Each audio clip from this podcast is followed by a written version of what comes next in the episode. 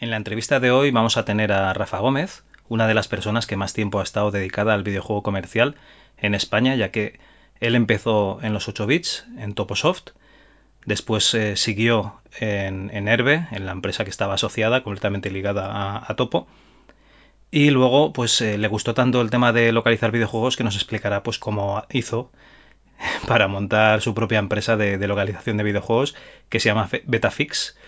Esto lo vais a escuchar ahora, pero antes de la entrevista recordad que podéis ver a Rafael Gómez, a Rafa Gómez vamos, y a Paco Pastor en Retropixel, un evento que se celebra en Málaga los días 23 y 24 de abril. ¿Vale? Por si os ha quedado alguna duda, pues vais allí y le decís, oye, que he escuchado la entrevista a la MS2 Club y esto no me ha quedado muy claro. Venga, sin más dilación, os dejo con la entrevista.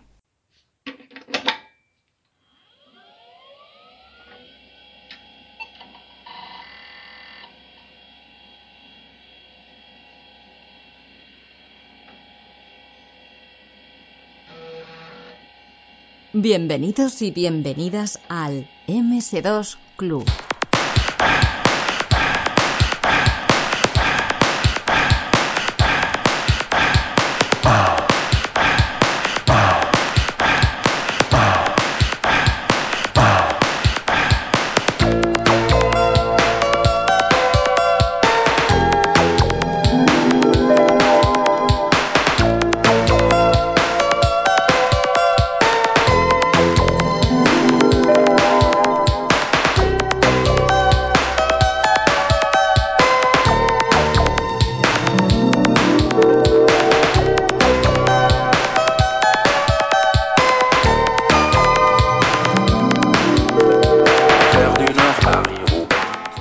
Tenemos en el MS2 Club a una figura que empezó desde, digamos, el principio de lo que es la, la informática doméstica, lo que sería eh, la industria del desarrollo de videojuegos en España, en una empresa como puede ser Toposoft, siguió en Herbe y ahora mismo está en una empresa que ha fundado él mismo y que se encarga de localizar videojuegos.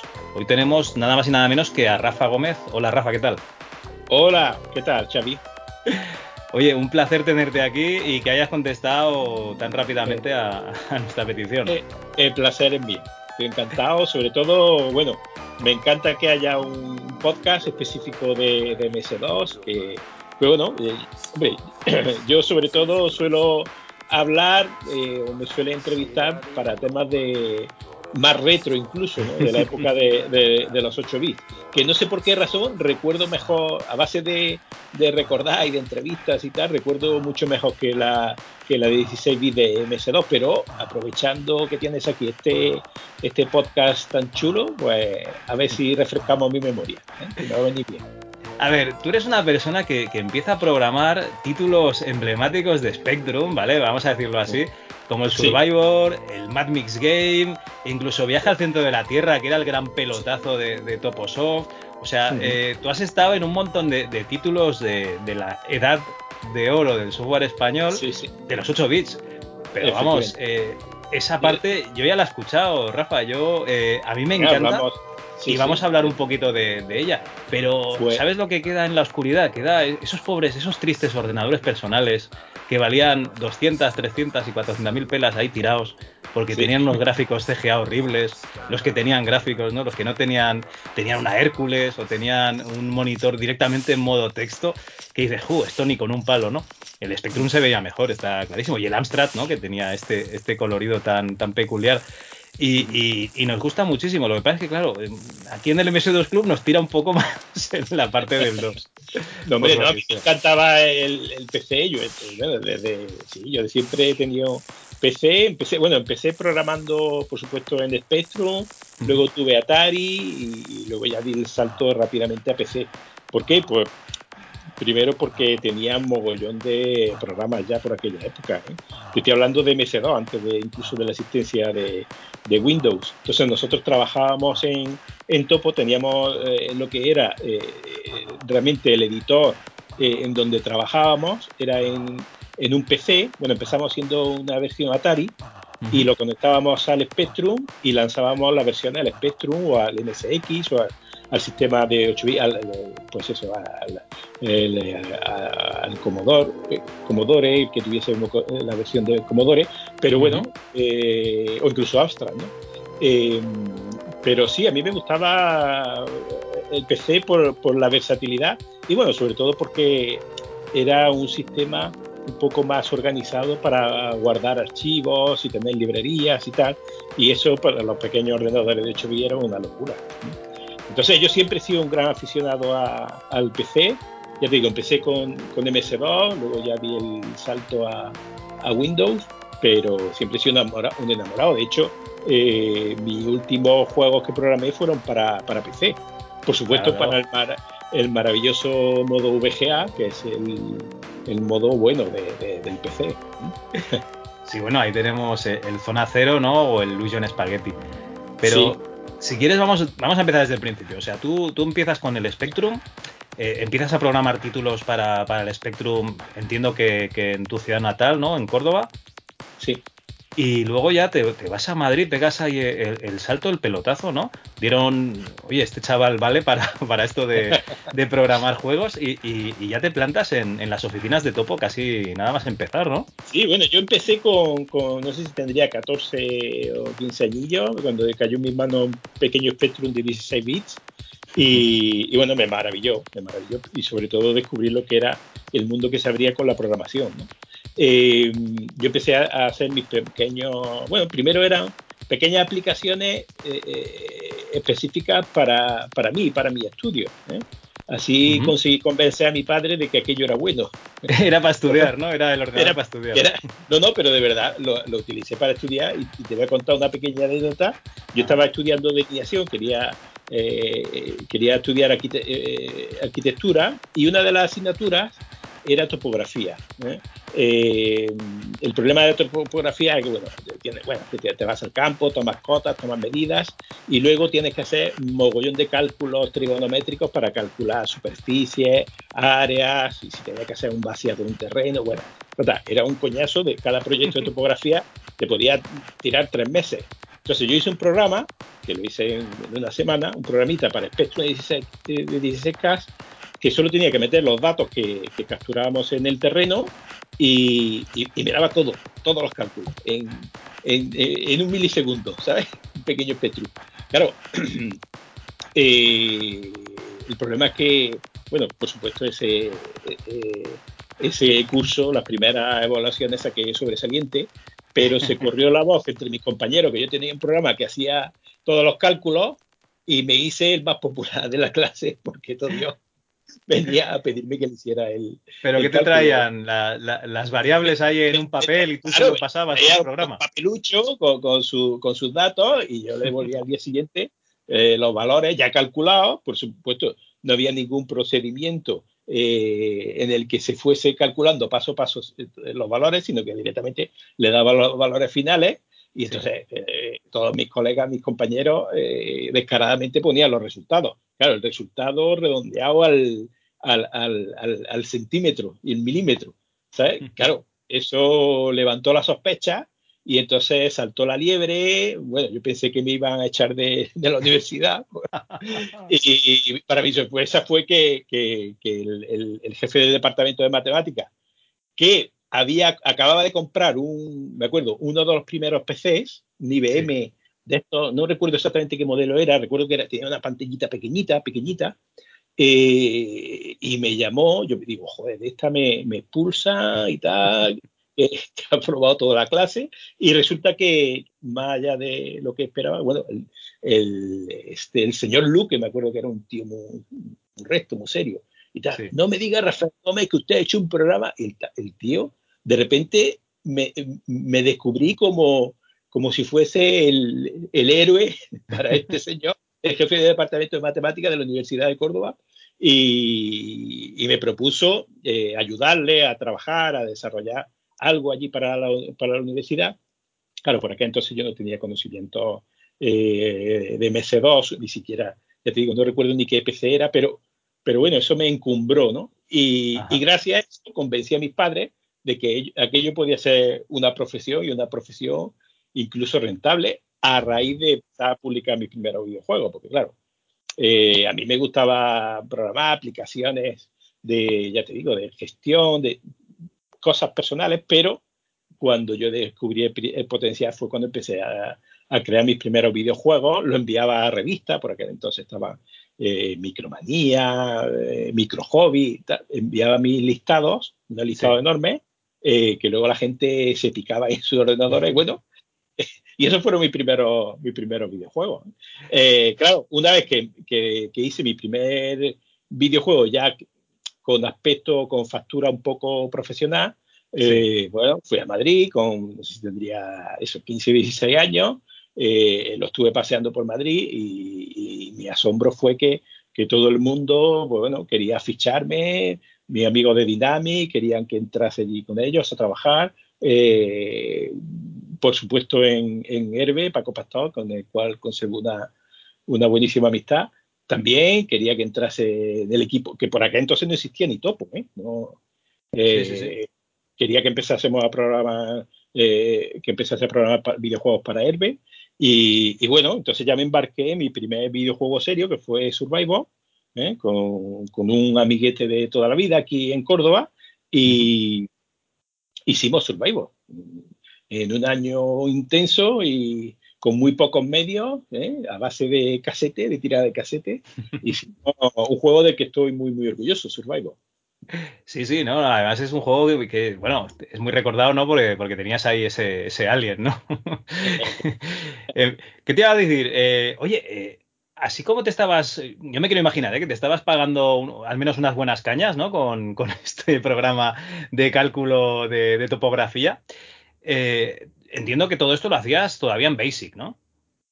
Eh, sí, sí, claro, en aquella época, sí, sí, estos primeros programas, por supuesto, lo hacía en Basic. Pero claro, cuando empecé a programar videojuegos me di cuenta que el Basic se me quedaba cortísimo.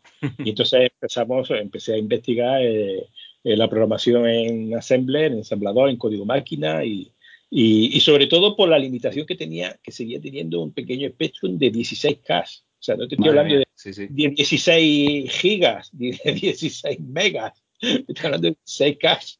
Sí, no, el, el espectro más, más estándar sería el de 48K. Claro, es que 16, uf, meter un juego en 16K, que se hace, ¿eh? ojo, que hay gente que mete juegos en, en 16K, pero uff, madre mía. Mi primer videojuego, que se lo vendí además a Herbe y que por cierto nunca llegaron a publicar, uh -huh. eh, era un videojuego además tengo un muy buen recuerdo de él porque lo perdí, perdí el máster, perdí todo. Me cago en. Y, y, sí, sí, está por ahí perdido. Y, y lo, no se llegó a publicar porque la idea era publicarlo como cara B de, de, de Survivor, pero parece que en Derbe también se traspapeló. Bueno, no sé, al final con todo lo de mi corazón no se publicó mi primer juego para Spectrum de 16K. Yo creo que también mi error fue ese, de decir, insistí que era un juego para 16K porque sabía que todavía había parque de, de 16K ¿no? en España. Sí. Pero bueno, he intentado varias veces retomarlo y, y volver. ¿De qué, ¿De qué iba, Rafa? ¿De qué iba el juego? Era un juego arcade, era un juego arcade, pero bueno, era un, eh, ingenioso. Eh, Algún día lo retomaré. Vale, vale. No, no, oye, que igual te pica el gusanillo y mira, sí. un par de tardes que tengas ahí aburridas. Se, se llamaba Fobia. ¿eh? Fobia. Y, y, de hecho lo, lo, lo, lo, iba a hacer en, en Topo, pero justo después de, de, de, del viaje al centro de la Tierra, sí. pero no sé al final qué ocurrió, que, bueno, siempre había urgencia, siempre había un nuevo proyecto, había que hacerlo algo, algo rápido, algo eh, jugable, divertido, pero sobre todo rápido, y que se pudiese desarrollar en, en tres meses. Yo era el, el, chico de los tres meses. A mí cada vez, oye, tenemos que desarrollar este juego en tres meses. No sé por qué, siempre me lo acababan endosando a mí. También esa es la razón por qué fui tan prolífico, ¿no? En, en, en la, por, por, obligación, ¿no?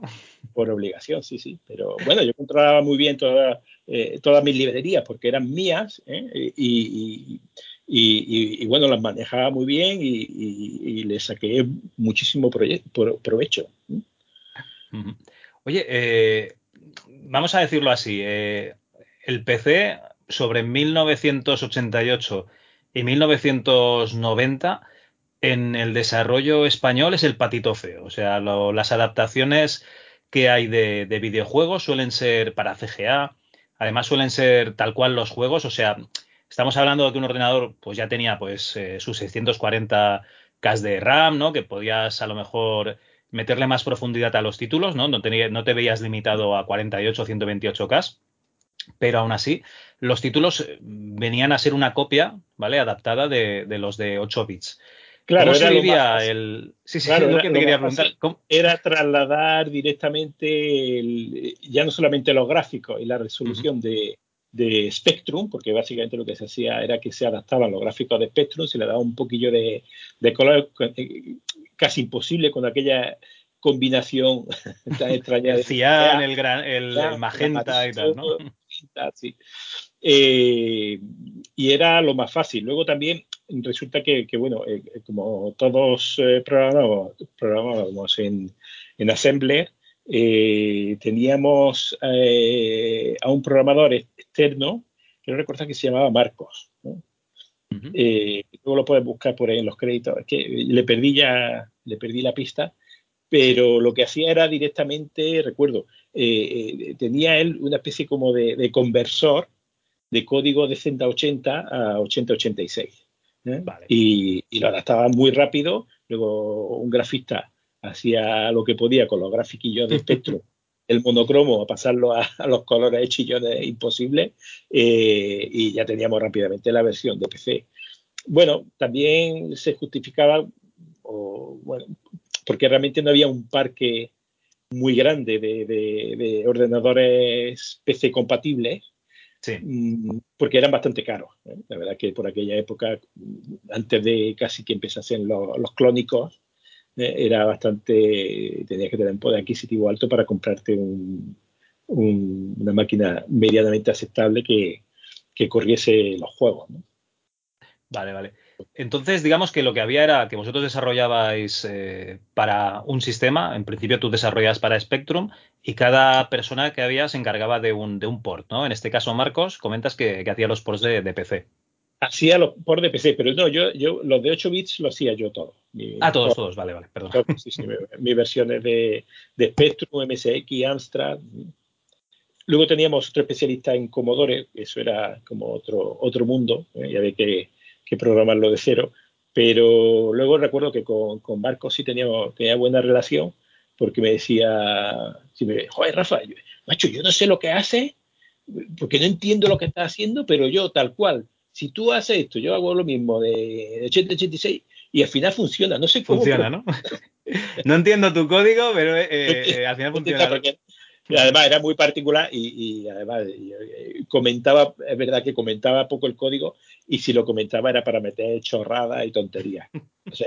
Eh, se lo pasaba, me lo decía que se lo pasaba muy bien adaptando mi juego, pero se volvía loco porque no sabía muy bien muchas veces si aquello iba a funcionar o no, porque no, no le encontraba una lógica. Recuerdo que me comentaba eso. Hostia, pero esto es como cuando Bosnia hizo el, el, Pong clónico este, que no lo entendía nadie, ¿no? Cómo funcionaban los circuitos, eh, la máquina arcade aquella. Eh, un poco lo mismo, ¿no? Tú haces el código, funciona todo perfectamente, nadie sabe qué estás haciendo.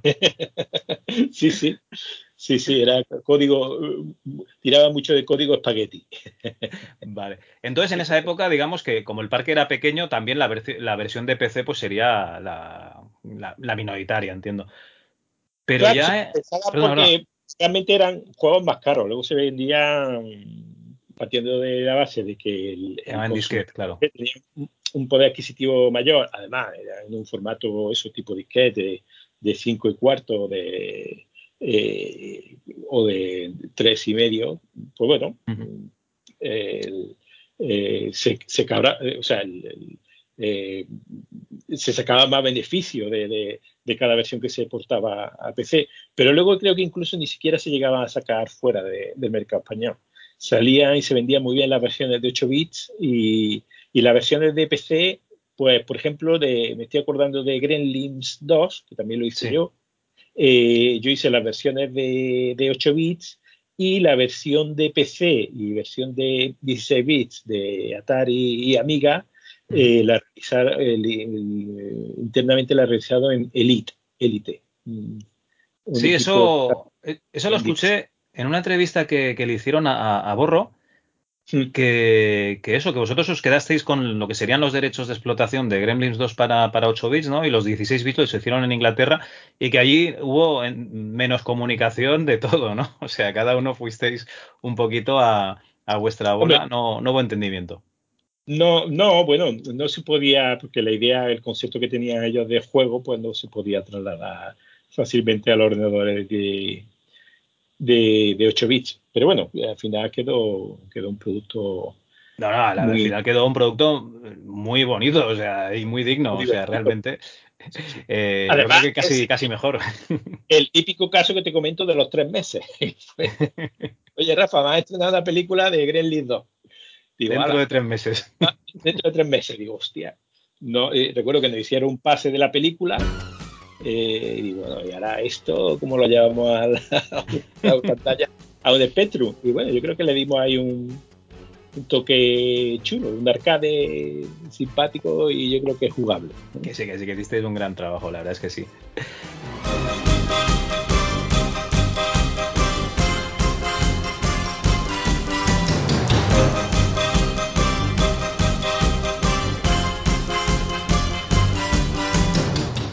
Bueno, eh, esto fue en el 90, el Gremlins 2. En el 91 aquí ya empieza a cambiar la cosa, porque yo veo títulos. Eh, tenemos el juego de Tron, ¿no? El de las motos de Tron, que sería el, ah, Zona Cero. Sí, Que este ya lo hiciste directamente para, para dos. Ese lo hice, no, inicialmente lo hice para, para, 8 bits y luego, y luego lo reprogramé, además todo en, en ensamblador en, para MS2. ¿eh? Además, el código 8086 puro. ¿eh? Eh, recuerdo que, claro, eh, comparado con el Spectrum, pues iba como un tiro. O sea, yo no sé por qué lo hice en ensamblador, lo podría haber hecho en, un lenguaje, lo podría haber hecho en C o en cualquier otro, pero bueno, me emperré en hacerlo porque quería también, no sé si al final llegué a usar el modo cero, o sea, el modo VGA, creo que sí, que estaba la versión Sí, creo que sí, ¿eh? VGA, VGA, sí. Y, tenía miedo de que quedase, quedase lento. Entonces lo hice todo en Assembler, en ensamblador de 8086, y, y, me sorprendió porque iba como un tiro, iba demasiado rápido. Le tenía que poner eh, eh, bucle de espera ahí porque, porque era injugable. Eso pasaba en, mucho, en muchas versiones de, de juegos antiguos de PC eh, por ejemplo, el Populus, ¿no? Que eh, le tenías que quitar el botón turbo, ¿te acuerdas del botón de turbo? Sí, sí. Lo tenías que desactivar para poder jugar un poco, porque si no aquello iba follado, no te enterabas de nada. Claro, claro, sí, sí, sí. Eh, entonces tú lo programaste bien, ¿no? Lo programaste para que funcionase en, CPUs más potentes. Sí, sí, sí, para que sí, sí, aprovechase todo toda la potencia de los 16 bits, de los 186, ¿no? más, funcionaba, tenía registro de 32 bits, o sea, cuando cuando le utilizaba registro 32 bits, vaya como un tiro, vamos. Oye, ¿y, este Zona Cero? Eh, la inspiración está clarísima que es, que es de Tron. ¿Y no, no tuvisteis reparo en sacarlo al mercado diciendo, uy, a ver qué va a pasar? Porque claro, Gremlins 2 sí que teníais ahí una licencia, pero Zona Cero. Sí, bueno, eh, la idea era conseguir, conseguir la licencia, lo intentamos, ¿eh? lo intentamos, pero al final no, No, sé, no recuerdo muy bien qué ocurrió, pero no pudo ser, pero bueno. Eh, sí, el concepto de las luces con la estela, y tal, o sea, de las motos con la estela y tal, pues sí, era algo propio de, de, la película, pues estaba ambientado en la película, pero bueno, aparte de eso, luego todo, todo era diferente. De hecho, eh, digamos, la, la, forma de juego no sé si recuerdas, si avanzaste a diferentes niveles, que, había muchos tipos de telas y había eh, muchos tipos de, enemigos, que no se limitaba solo, digamos que partí de la base, un poco como ocurrió con Mad Mix, eh, que partí de la base del Comecoco y luego desarrollé mi idea de por dónde me hubiese gustado a mí que hubiese continuado el Comecoco y en este caso hice lo mismo de con, con, Tron, ¿no? Con la idea básica de Tron y, la desarrollé. O sea, la desarrollé como que, ya te digo, al final hubo mucho, había mucho enemigo, mucho modo de juego. Recuerdo que era un juego vertiginoso, era, era muy rápido, ¿eh? Sí. Y, bueno, pero te tengo que decir que mi secreto para hacerlo jugable o relativamente jugable es que yo era muy malo jugando. A mí me gustaba ver cómo los demás jugaban, pero yo era muy malo, muy torpe. Además, por eso me convertí en programador, porque no se me, no se me daba bien jugar.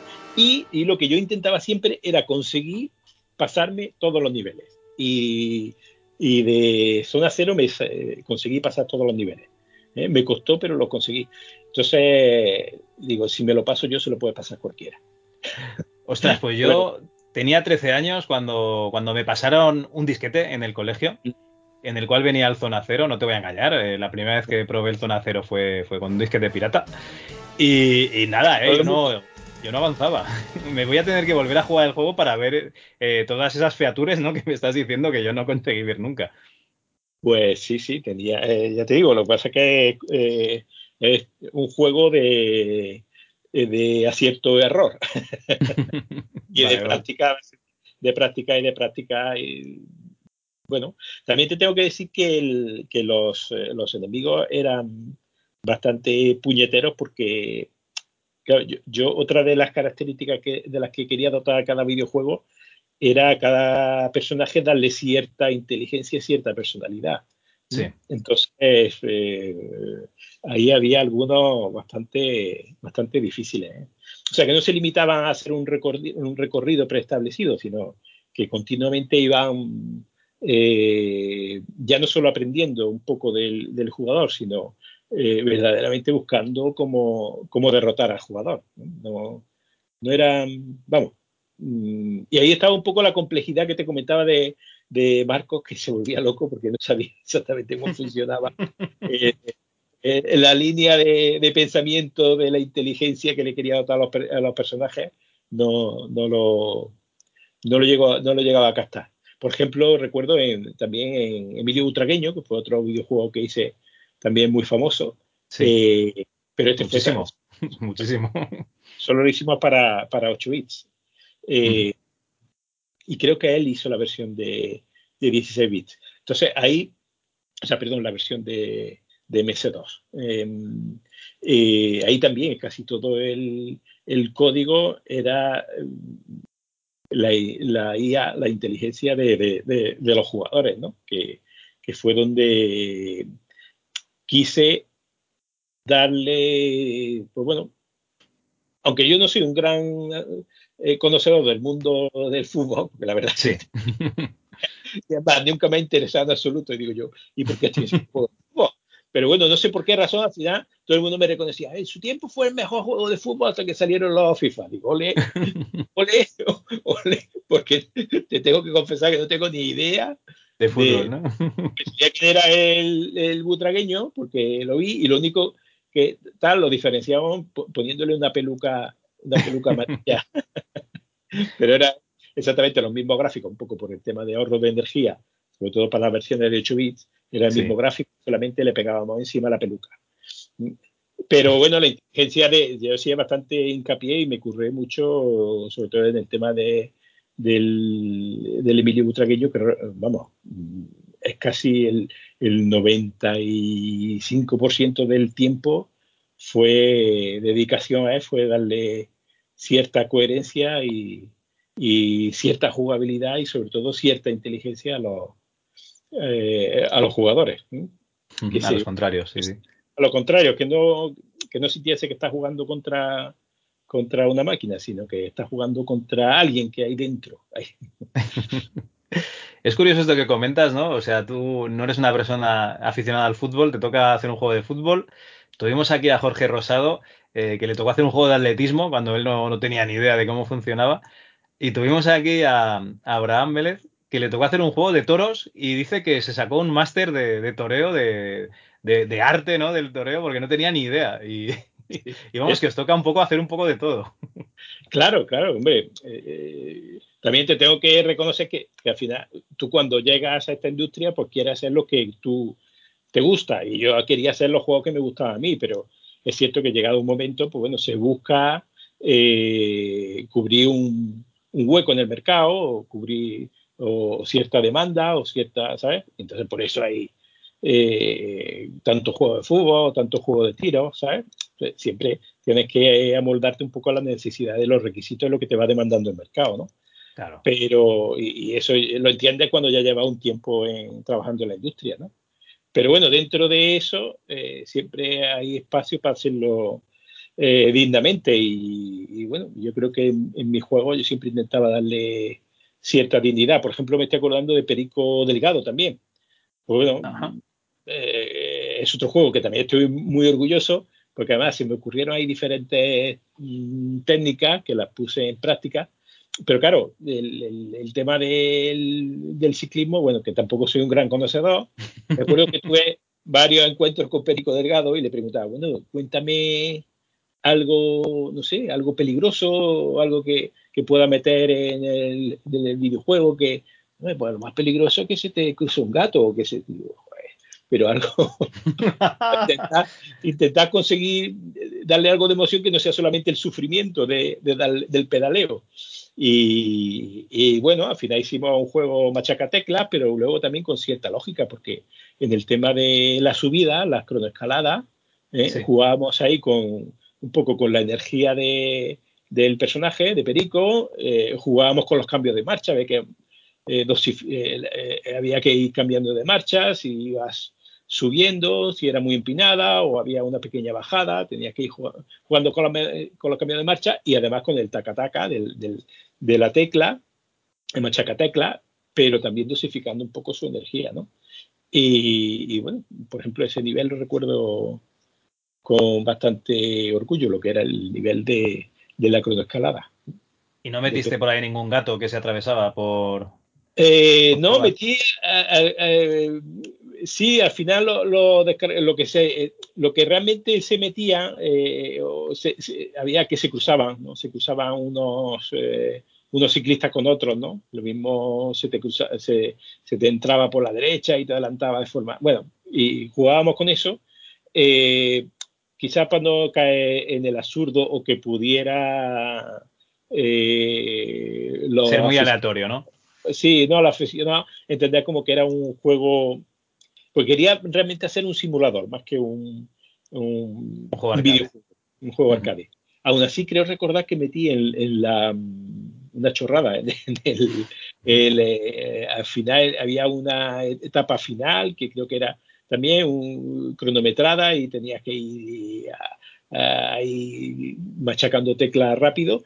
Que si tardaba mucho y no iba lo suficientemente rápido, venía un señor eh, con silla de ruedas y te adelantaba. Muy bien, va a hacer la coña, ¿no? Va a hacer la coña, sí. Hostia, estoy viendo las capturas de, la versión 2 del Tour 91, que este sí que tienes para CGA, EGA y VGA, las tres, y es precioso, ¿eh? El Tour 91 quedó muy bien. Ese lo, produje, yo no, sí, lo, lo codirigí, bueno, lo produje, eh, pero lo realizó un equipo externo. En aquella época ya no podía yo dedicarme por completo a la programación, ya estaba entrando, porque el Tour 90, sí, eso sería por el año 91-92. Eh, sí, ya me estaba yo incorporando al departamento, ya eh, Toposoft dejó eh, la producción interna, eh, prácticamente quedé yo solo, y, yo me fui poco a poco metiendo en, pues en, el departamento de, de marketing, porque no, no existía realmente un, departamento de localización, porque por aquel entonces ya empezaban a llegar las grandes producciones de, Estados Unidos, tanto de, Sierra como, como de LucasArts, ¿eh? que era cuando empezaban con los Indiana Jones y tal. Si quieres, sigo hablándote de esto. no, no, antes de, antes de acabar con, Topo, eh, hay un par de cositas más, porque, bueno, me comentas que a lo mejor tú ya no estabas programando, pero tú estabas ahí igualmente un poquito encargado de las, de las ideas, ¿no? De lo que, de lo que a lo mejor se tenía que producir. No sé. y producía, sí, sí, hacía un poco el papel del, productor, ¿no? En la industria de, la música, ¿no? Entonces yo tenía mis, mis colaboradores y programadores que, muchos de ellos eran gente que había trabajado, eh, de algún modo habían pasado por, por topo o en plantilla, habían pasado como freelancers, y yo los seguía manteniendo ahí, sobre todo también para darle una salida, ¿no? ¿Eh? Muchas de ellas, pues bueno, después de, la cierre de, el cierre de la producción interna de Topo, pues se quedaba un poco ahí en, la calle con una mano delante y otra detrás, ¿no? Y entonces yo intenté ayudarles también, eh, seguí desarrollando videojuegos como eso por encargo y, como freelance y, seguimos manteniendo la producción. De hecho, creo que Topo siguió produciendo videojuegos hasta, no sé si fue el 93 o el 94. Mm, bueno, el Olimpiadas 92 seguro que lo produjisteis vosotros porque precisamente estoy hablando contigo porque David López Guaita me dijo, oye, tienes que, hablar con Rafa Gómez. Ese, ese, fue el caso, ¿no? Que estaba eh, David López, que estaba estudiando, eh, y le propuse, oye, David López, oye, y, su título tan cojonudo como Silent Shadow y Soviets, quiero recordar también. Sí, sí. y, y, bueno, digo, pues mira, el mejor modo de que consiga unas perrillas ¿eh? un videojuego de Olimpiada, ¿eh? aprovechando que son las Olimpiadas del año 92 y que está todo el mundo por la Olimpiada, hicimos un juego además de gimnasia de gimnasia deportiva que no se había hecho nada parecido. Y era un simulador de gimnasia deportiva, también eh, era complejo, bueno, y funcionó bastante bien. Hicimos también otro de, de atletismo y, y, bueno, los dos funcionaron bastante bien. Sí, se le dio bastante bombo, además. Yo no, no, sé si era en la, en la OK PC o en alguna revista de estas, y seguro que en Micromanía también. La verdad es que se le dio bastante bombo. Incluso se veían las capturas que eran. A ver, no nos vamos a engañar, no eran realistas, pero para la época sí. Para la época eran muy realistas, con esas capturas de movimiento que nos enseñaban y los dibujos finales que estaban muy, muy bien. Sí, sí, sí. sí. Oye, un título que a mí me vuelve loco. En teoría, aquí estoy mirando en, en Moby Games, eh, pone que es idea original tuya. ¿Y es el Black Crown? Sí. Esto, el, Black Crown, bueno, ¿eso qué? ¿Eso qué fue? Eh, un parchís. Para la gente que no sepa qué es el Black Crown, el Black Crown es, una caja de las buenas, de las de, topo y héroe, eh, que luego dentro viene un, tablero plegado en cuatro partes con un parchís, exactamente. Pero además era el juego de rol que podías jugar dentro y fuera del ordenador, ¿no? Esa era la, idea, sí, sí. Fue una idea que, desarrollamos entre Jorge Aspiri y yo. Jorge eh, llevaba mucho, mucho tiempo trabajando en Black Crown, haciendo unos gráficos cojonudos, y, me dio mucha pena que no, eh, porque fue ya también la última época de Topo que no se llegase a publicar ese juego. De nuevo fue un reto personal porque fue un juego que lo hice casi a rato porque en aquella época ya estaba eh, a tope con el tema de las localizaciones y tal. Y, además ese también lo hice eh, en ensamblador de, eh, para 386.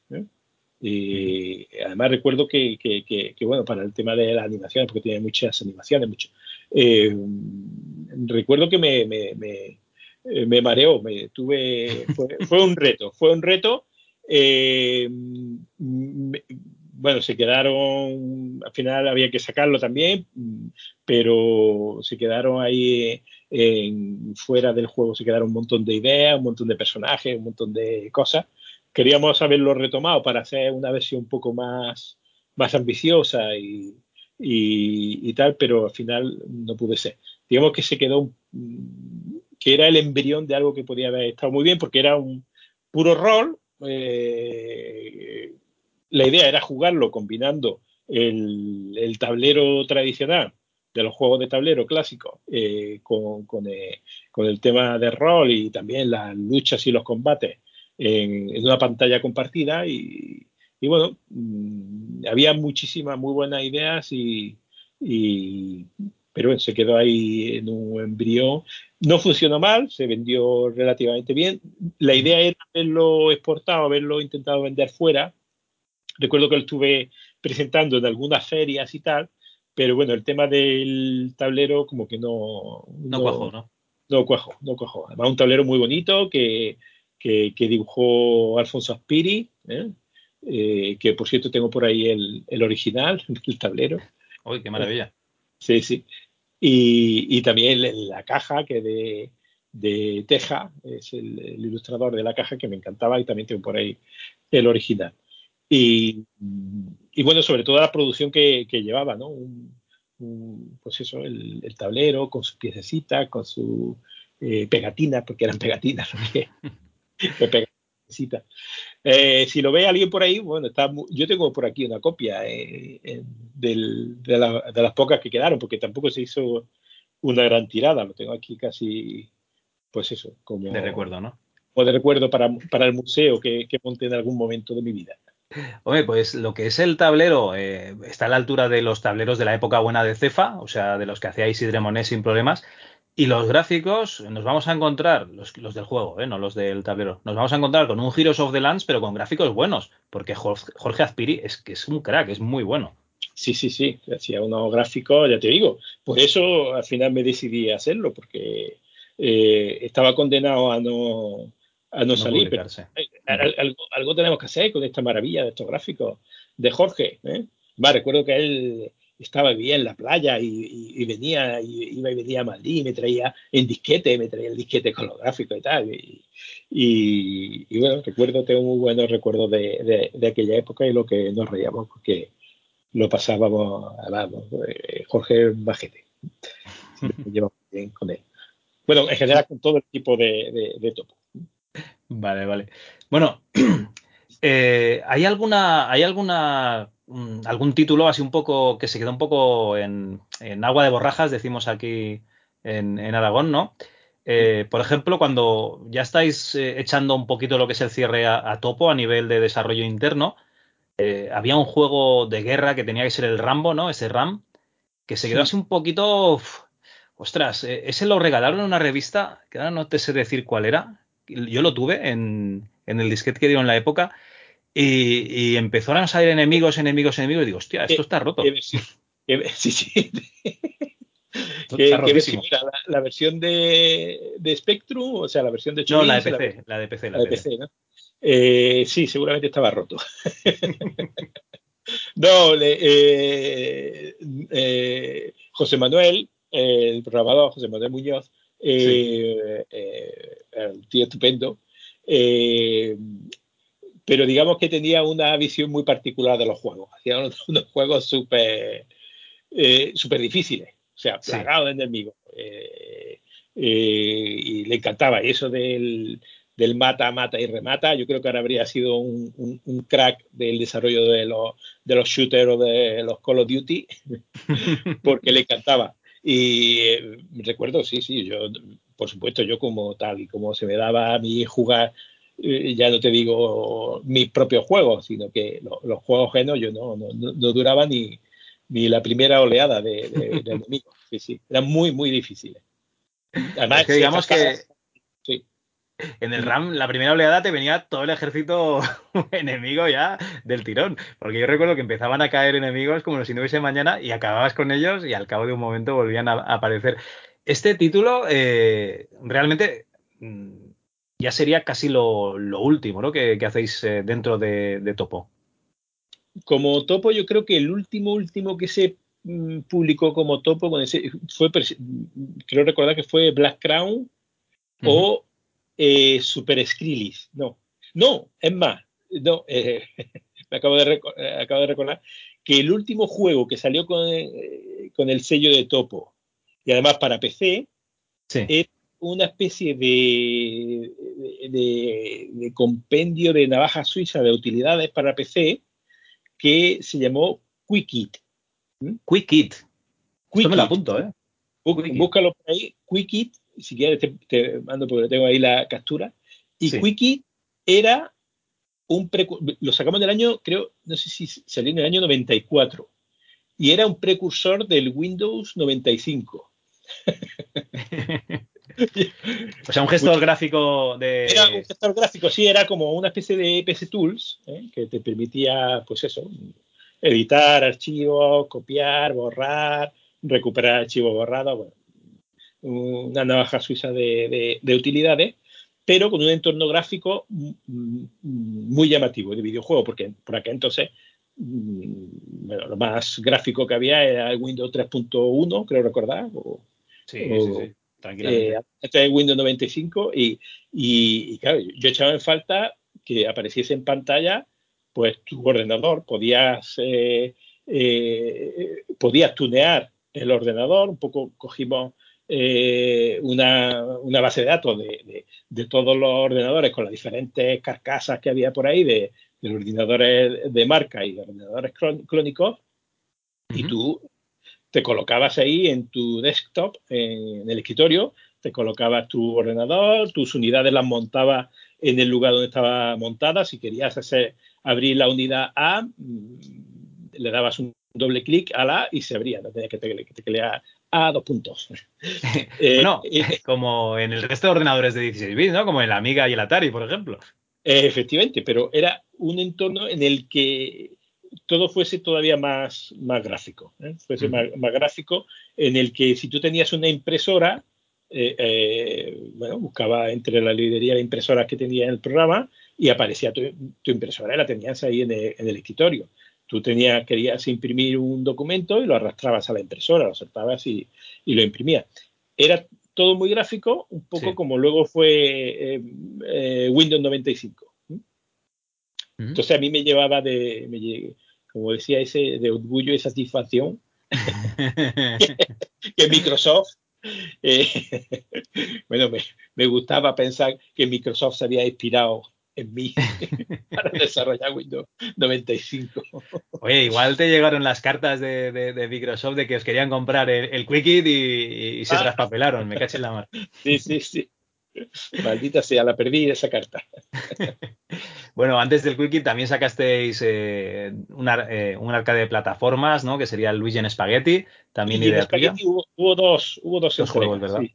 y Luigi Spaghetti y Luigi en Circus Land también muy, muy divertido. Era como eh, llevar juegos de. Por aquel entonces recuerdo que empezábamos a distribuir en, en Herbe. Yo ya estaba integrado en el, en el departamento de marketing, empezábamos a distribuir las videoconsolas de Nintendo y el boom que supuso aquello, eh, eh, la avalancha que, que, que, que, vino con las, con las consolas, pues, claro, cambió totalmente el mercado, ¿no? El mercado de los 8 bits, incluso de los incipientes 16 bits, se, se, vino abajo porque, claro, la gente lo que quería para jugar era una Super Nintendo. Y, y, y, vimos que empecé, que todavía, que, que empezaba a crecer el, el mercado de, y la demanda de, de, videojuegos en PC, que no había ningún arcade así, pues eso, plataformero clásico y, divertido y con gráficos, además los gráficos de también de nuevo de Jorge Aspiri. Muy bonito, sí. Muy bonito y, y, bueno, era un juego muy divertido, muy original, tenía, tenía muchos detalles, muy, muy simpático y, y funcionó bastante bien. Funcionó, para PC funcionó muy bien. Sí, no, teníamos, en aquella época debíamos tener los Prehistoric y el, y el Titus de Fox, por ejemplo, de, de Titus, ¿no? que vendrían a ser los, eh, los plataformas eh, clásicos de, PC y este pues sería la, la, parte española, ¿no? De la respuesta española, tener plataformas en el ordenador. Claro, claro, hay un señor con boina. Oye, y, tengo un par de preguntas eh, antes de que nos pasemos a, la parte de Herbe. Mm. La primera sería, ¿el Amiga y el Atari ya lo veíais como algo perdido? ¿Ya directamente os pasasteis al, PC? Sí, yo, yo, sí, sí, yo creo que sí, en España no acabo de cuajar. Bueno, yo de hecho tuve un Atari, me gustaba bastante, pero, pero cuando descubrí el PC y las posibilidades del PC, y sobre todo cuando empezaron ya los clónicos a ser un poco más asequibles y tal, vi que, que entendí yo que el mercado de 16 bits iba a ir por ahí, por el mundo, mundo del PC y sobre todo que empezaban a hacerse ya tarjeta gráfica, mm, algunas ya potentes, o con cierta potencia. Sí, sí, no, la VGA no tenía nada que envidiar ya directamente a los otros ordenadores de la época. Y, la otra es, viendo que, es que además lo teníais ahí a huevo, ¿no? Porque estabais distribuyendo, es que pasa, esta pregunta es entre, entre tu fase en topo y tu fase en herbe, pero viendo que estabais distribuyendo ya, pues Maniac Mansion, ¿no? Monkey Island, en las grandes aventuras de, de Lucas, eh, ¿Nos dio por ahí nunca de hacer una, aventura gráfica? Sí, sí, me hubiese gustado. De hecho, empecé a desarrollar un entorno, pero ya por aquella época ya tenía poco tiempo y no, no acabó de cuajar, pero me habría encantado hacer una aventura gráfica. Bueno, ya por aquel entonces ya me integré totalmente en Herbe. Sí. Creamos el, el, primer departamento de localización, porque claro, todos estos videojuegos venían en perfecto americano y, con mucho y no texto. podíamos- y con mucho texto y con mucha, pues fíjate, lo- con mucha guasa y mucha eh, muy localizados para su, muy pensados para su mercado, ¿no? Entonces había Sí. que, que adaptarlo. Y, y bueno, por aquel entonces eh, recuerdo que eh, Lu- LucasArts exigió a Herbe que tuviese algún contacto dentro de, de Herbe de alguien que supiese de videojuegos, porque por aquel entonces en Herbe, eh, como, realmente como programador, el único programador que, que había por aquella época era yo. Entonces, eh, yo era, digamos, el enlace con los equipos de, de desarrollo de LucasArts y de Sierra y de Maxis y de otras compañías ¿no? que acabamos distribuyendo, porque hablaba su mismo lenguaje. Eh, en un inglés un poco de andar por casa, pero me entendía perfectamente cuando me estaba hablando de archivos, de formatos, de, de tipos de gráficos, de formatos de texto y tal. Claro, yo era el único que, que dominaba ese, ese mundillo y, y por eso fui designado para crear el departamento de localización de Herbe. Y bueno, eso me, me permitió pues bueno, viajar mucho, estar en contacto con, con grandes desarrolladores de la época, como, como la gente de LucasArts, eh, la que tuve buenos amigos allí, y, y, y sobre todo se, seguí en, contacto con el, con el mundo del desarrollo. Claro, de, de una visión totalmente diferente. Yo, eh, yo el concepto de videojuego lo había vivido como casi el videojuego artesanal. ¿eh? Sí. Yo me lo guiso, yo me lo como, y de repente me descubrí que aquello era una industria, que yo era un, estaba organizado pues eh, por departamentos, como una estructura comercial y una estructura de, de, de empresa y una estructura de, de entretenimiento como, como, puede ser el desarrollo o la creación de una película, ¿no? Donde estaba, había su departamento de sonido, el departamento de gráficos, el departamento de programación, el departamento, ¿sabes? Estaba todo muy estructurado. Y, y, y bueno, eso me permitió descubrir pues, otra forma de, de, de, trabajar. Que claro, que luego cuando venía aquí a España, imagínate. La no se podía aplicar, ¿no? Luego. Claro, las primeras producciones de sonido eh, las hacíamos, la se grababan allí en, en, Pro Tools, sistemas ya en DigiDesign, que eran sistemas profesionales digitales. Y sí. claro, cuando eh, vine a España para hacer la primera, el primer doblaje, no recuerdo exactamente qué videojuego fue, creo que fue el Alone in the Dark 2. ¿eh?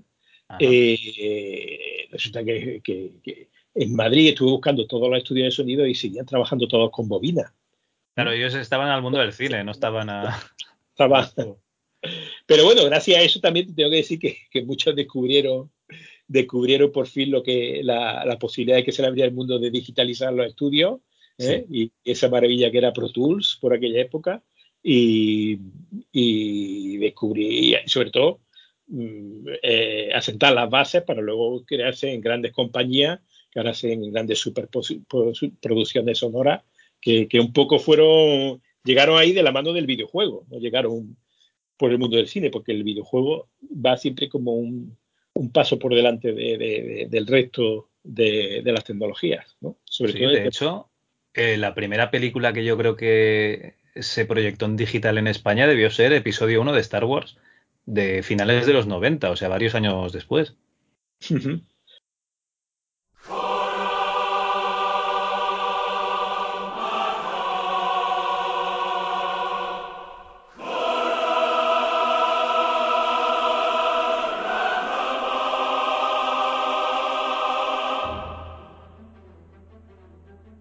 Sí, una reedición que hicieron, una remasterización, sí, de, o, ah, no, fue el episodio, sí, sí, el episodio 1, sí.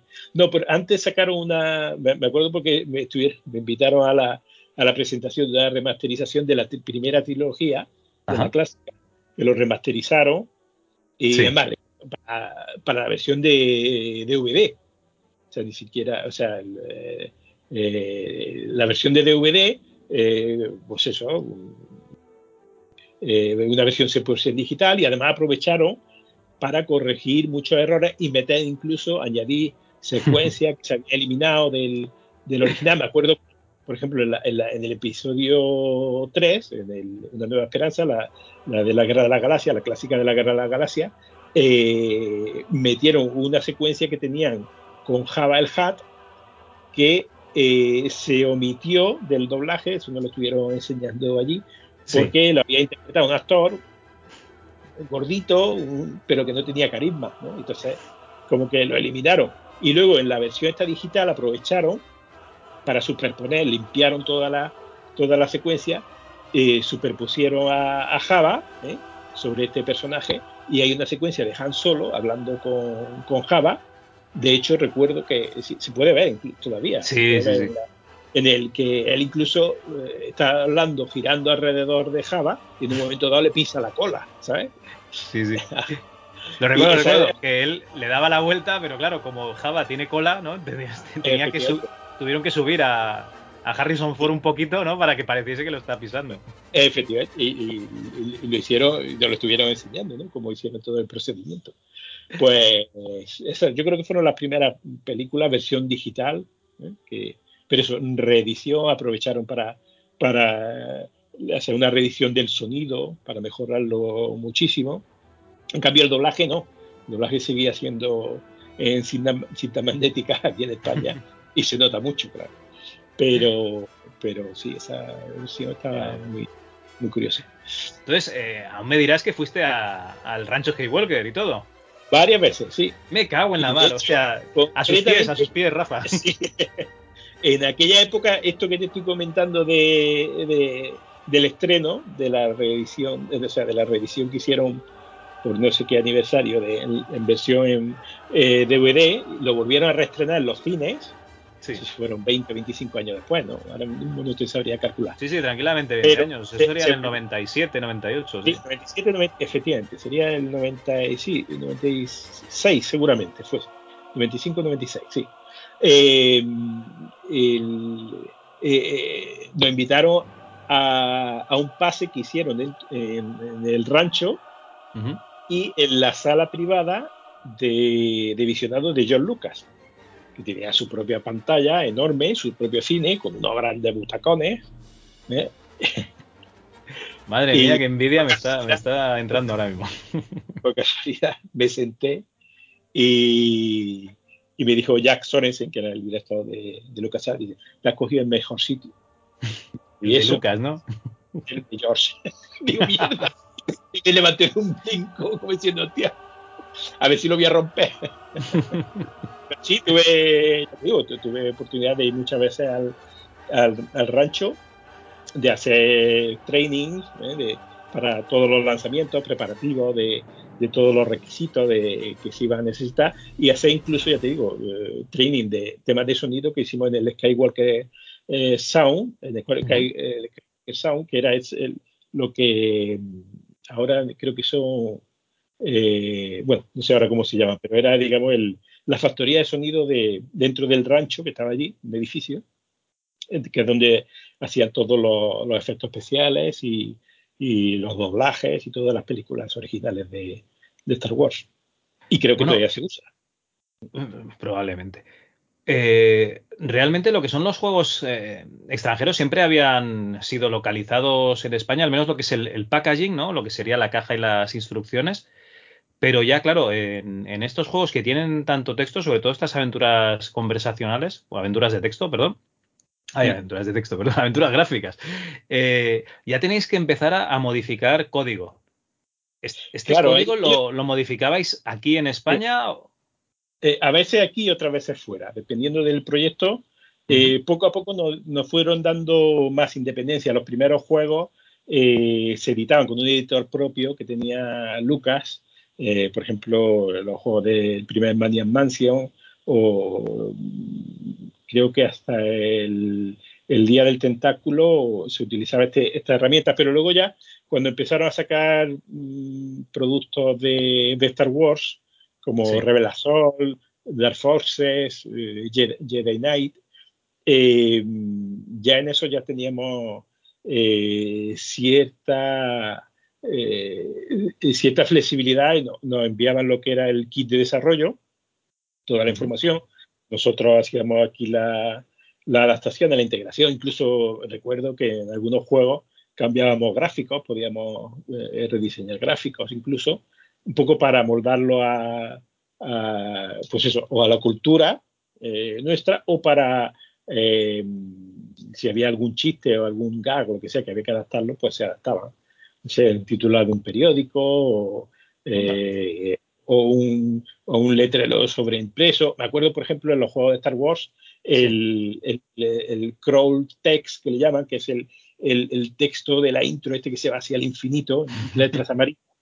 Eso lo teníamos que hacer nosotros aquí. O sea, eso era un, pedazo de pantallazo gráfico ¿eh? que luego ellos lo cogían, ese pantallazo, y, hacían el efecto de, de, el efecto, lo deformaban para que fuese hacia el infinito. Pero eso era un gráfico que había que, que, localizar y que había que adaptar y que había que, hacerlo aquí prácticamente de cero. Aparte, porque teníamos siempre conflictos por el problema de cuando alguien de fuera de España tenía que, teclear un texto, tenía que manejar un texto, por supuesto se cargaban todas las ñ, se cargaban todos los acentos. Eso sí, muchas veces bailaba la frase y la ponían donde no correspondía, o nuestro gran problema de siempre que era intentar acortar y que ajustar y que cayese la frase y se ajustase a un espacio determinado y no se cortase, que se, siempre el problema que hemos tenido y que seguiremos teniendo, ¿no? El, español. Eh, claro, pero eso es problema de la lengua, porque en inglés todo se dice bastante claro, menos palabras o menos eh, texto, claro. Sí, normalmente las palabras son más cortitas. Más cortas, sí, sí. Eh, y eso no ocurre, bueno, nosotros tenemos, ya te digo, hablando ahora de las localizaciones, pues imagínate en portugués, alguna localización que hemos hecho en alemán, o es una locura muchas veces, ¿no? Porque no hay manera de comprimir tanto el texto. ¿eh? Y, especialmente cuando tienes que localizar un videojuego que viene de Japón, ¿no? Porque sabes que ellos su grafía va de, de, arriba abajo, ¿no? Y entonces los espacios son muy estrechos y, y, ellos con, con poco grafía consiguen decir mucho. Y necesitamos enriquecerlo con mucha palabra.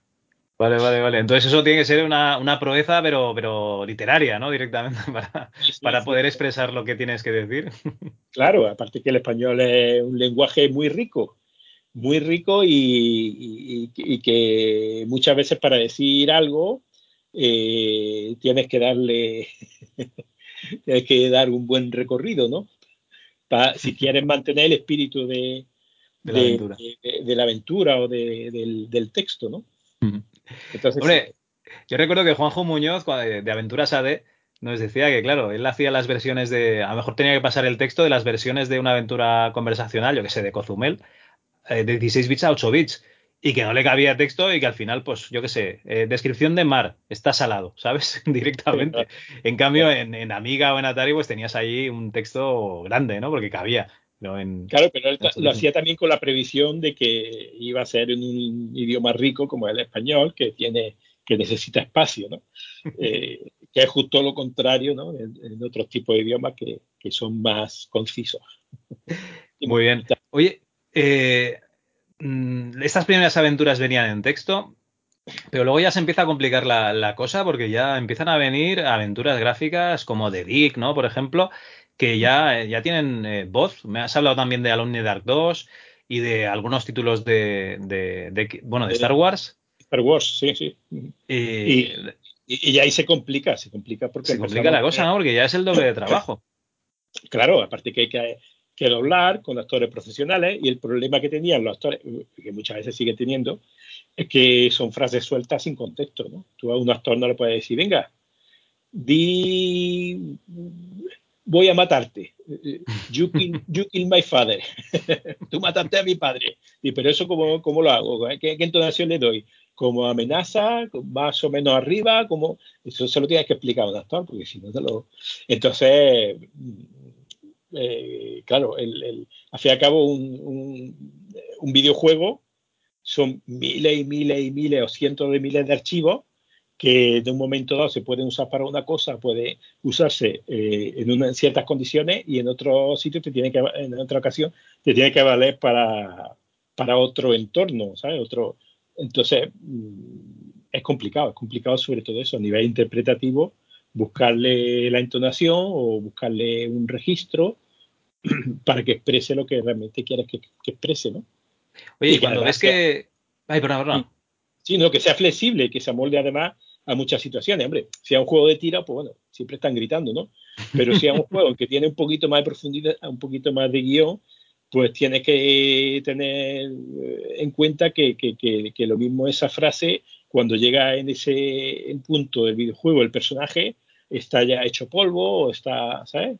O ya está condicionado por, por X, ¿no? Entonces, muchas veces, ya te digo, los actores, ¿no? Eh, claro, eso hay que, hacer una labor previa de organización y de preproducción antes de entrar a, doblaje, que, es muy importante, ¿no? También eh, ahí está la diferencia en muchos videojuegos que parece que, por desgracia, parece que están como leídos. Bastantes. videojuegos que están, están muy currados, están muy interpretados porque se han preocupado de darle las indicaciones al actor o ha habido un director que entiende perfectamente qué contexto tiene que interpretarse ese, audio. Pues ya te digo, muchas veces trabajamos con trabajamos muy por adelantado a lo que es eh, la integración final, el desarrollo final de la escena. No vemos imágenes, ¿eh? o simplemente vemos una boca, ¿eh? y, y, tú te tienes que imaginar un poco el contexto, ¿no? Y, y, darle un sentido, ¿no? Se lo proyecta al actor y él dice, bueno, ¿y esto cómo lo hago? ¿Esto cómo lo digo? Pues mira, sí. Y además lo tienes que encajar en boca, porque esto va en boca. Entonces es, una labor compleja. Yo me imagino la, vorágine, ¿no? Estás ahí en topo eh, programando para, para, Spectrum en ensamblador, casi sin texto. Eh, pasas a, ser director editorial de Herbe y, y, te vienen a llegar, bueno, te empiezan a llegar esas eh, aventuras gráficas con mogollón de texto y un día ves que te llega con, voces en, inglés y, o, en francés. Entiendo que los títulos franceses venían en inglés también porque les interesaba vender fuera. En inglés, sí, sí, sí. Normalmente casi todas las compañías desarrollan inicialmente al menos en la versión inglesa. Internacional, sí, sí. ¿Y cómo decides tú eh, o, cómo se dieron estas condiciones? Os dijeron, bueno, podemos poner los textos en castellano, ¿no? y si eso ya dejamos las voces en inglés. Eh, ¿O fue imposición de ellos lo de tener que localizar también las voces?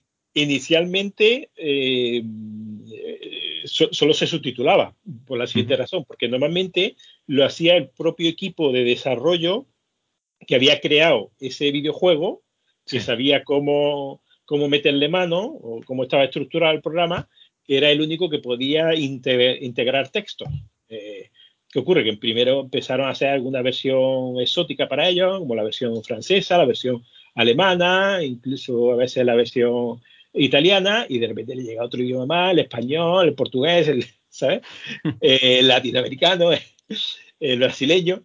Eh, entonces, llega un momento que los equipos no dan abasto, diciendo, aquí tenemos que hacer algo porque eh, yo no puedo subtitular todo esto. Yo no puedo, de hecho, para un estudio le resulta más rentable que esos desarrolladores desarrollen otro juego o una segunda entrega, más que decirle, bueno, y ahora vais a tirar seis meses o un año haciendo, haciendo versiones. Entonces es preferible que venga y que alguien que sepa de que cómo meterle mano al juego y que no reviente, ¿sabes?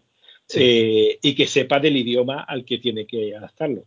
Y entonces eh, yo recuerdo que en mi caso fui yo, en caso de, eh, italiano eh, fue ah no italiano en Alemania fue un chaval Marcus que, era bastante amiguete mío eh, en, Italia Gabriel bueno, y, nos encontrábamos en desarrollo nos, nos solíamos encontrar siempre los mismos ¿por qué? porque sabíamos por un lado programar y por otro el idioma que, que manejábamos ¿no? Y, éramos como, como, la muletilla para, para, estos grandes estudios porque sabía que nos podían dejar con tranquilidad meterle mano en, en, los, porque al final era, muchas veces hay que tocar código fuente, ¿sabes?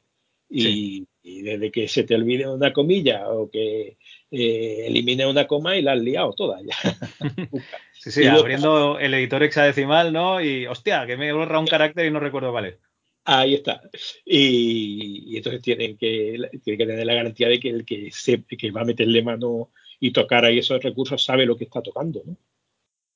Entonces, bueno, por eso, por, por eso empecé con el, en el mundo este de, la localización, porque sabía de videojuegos, mm, eh, me encantaban los videojuegos, sabía de programación, sabía lo que podía tocar y lo que no se podía tocar, las limitaciones de, de todo y los requisitos, y bueno, y por, porque también me apasionaba, porque al fin y al cabo es, eh, también lo que me ha apasionado siempre es la programación de videojuegos. Y en este caso, sentirme dentro, sentirme parte de un, de un mega equipo, ¿sabes? Que hace juegos tan alucinantes como un Mandian Mansion, El Día del Tentáculo, o, los Monkey Island, o, ¿sabes? Sí, sí, eh, la verdad es que titulazos, titulazos te trajisteis.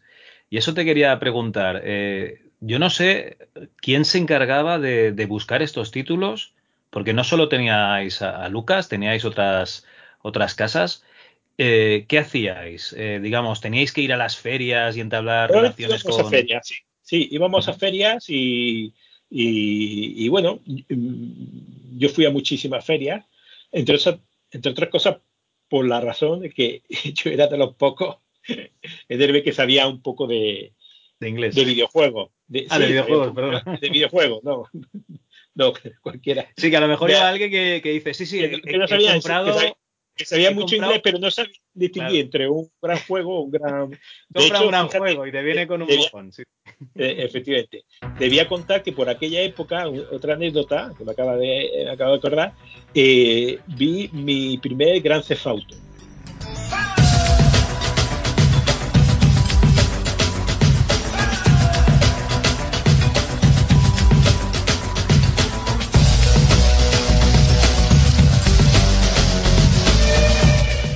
En una feria. El Grande Auto, es el 94, 95 también, ¿no? Sí, sí. Eh, pues de, sacó, salió, eh, no, no, estoy hablando de la versión de PC, que ese lo publicamos en, en Herbe a través del grupo Westermann, que por aquel entonces el grupo Westermann participaba en, en el accionariado de, de Herbe, y, y, nos llegó como una cosa rara. Eh, a través de una feria en Hamburgo y tal, y, nadie sabía exactamente eso de qué iba. Es más, eh, se decía que iba de un tema de un delincuente y no sé qué, y decía, mira, estaba también, me acuerdo que por aquella época estaba, eh, estaba también participando en el accionariado de Herbe, estaba Anaya, que bueno, es un concepto, digamos, muy conservador, muy de mantener la forma y la etiqueta, resulta que ese videojuego no encajaba dentro de, de un catálogo de una compañía ¿eh? que, era más familiar, era participada, era participada por Anaya, ¿no? que se dedicaba a, vender a, vender libros escolares. ¿no? Sí. Eh, entonces, yo recuerdo que me apasionó. Y joder, qué jugazo más cojonudo. Pero ¿cómo le vendo yo a esto que este juego hay que publicarlo? Que yo inmediatamente lo vi lo de Westerman dijeron, cuidado con este juego porque este es polémico, porque este, me acuerdo que por aquella época también estaba creando furor el Carmageddon, sí. porque era muy carra, ¿no? Y además me acuerdo que salía los telediarios y tal. Eh, es que le, dieron mucha publicidad de, eso, de ser un juego muy violento. Violento, sí, sí, o sea, era su fórmula para vender, ¿no? Sí. Y este, la fórmula para vender era eh, que por fin encarnabas a, un mafioso, ¿no? Y además alguien que entra en, la mafia y alguien que quiere ir prosperando y medrando eh, en las bandas, ¿no? Y, era un concepto más que violento, eh, era éticamente cuestionable, ¿no? Eh, como lo vean esto, los ya lo echan para atrás. el Westerman, oye, cuidado con este juego que este puede crear polémica y tal. Y, y, yo me empeñé en publicarlo en publicarlo aquí, bajo del sello de Herbe, y fue el primer eh, Gran Creo que fue el 2, ¿eh? porque el 1 no, no, no creo, ahora que, que, lo, que, recuerdo, quiero recordar que era GTA 2. Y fue, búscalo por ahí. El 1 el uno es del 97, que, que me, me, he ido de, de año. El, el 2, eh, aquí pone que es del año 2000 ya. No, no. 99, perdón, en PC 99. Bueno, pues entonces sería el 1. No, ya te digo, no me. Tendría, tendría que buscarlo, pero sacamos el primer GTA que se publicó aquí en, en España,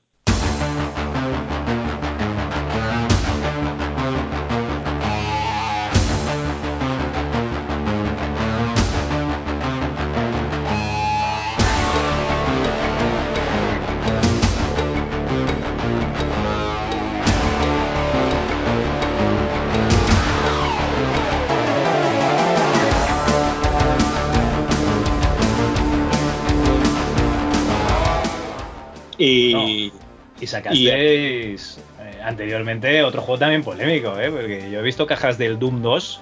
El Doom 2 también, otro, otro que también lo sacamos, porque también me emperré, además, además lo localizamos. Recuerdo que lo localizamos, quiero recordar, hasta el portugués y el catalán.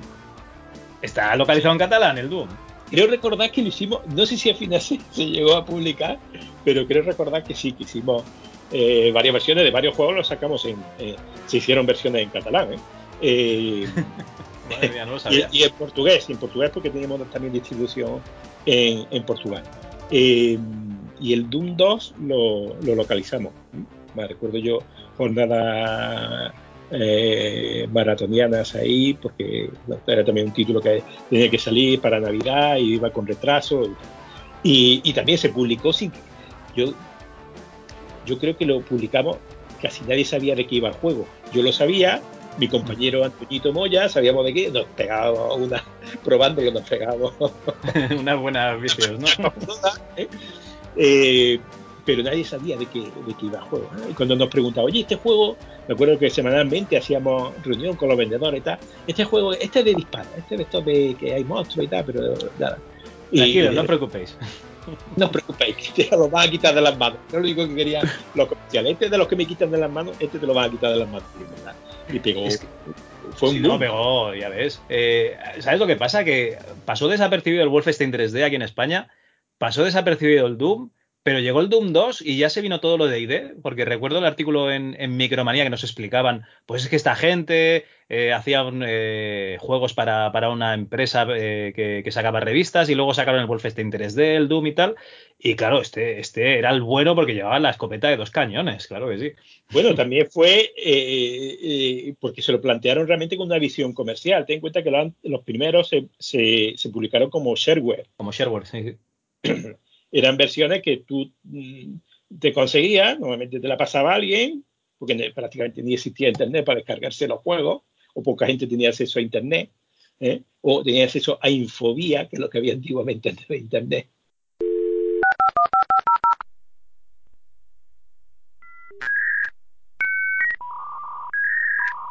Infobía telefónica, eh, que iba fatal.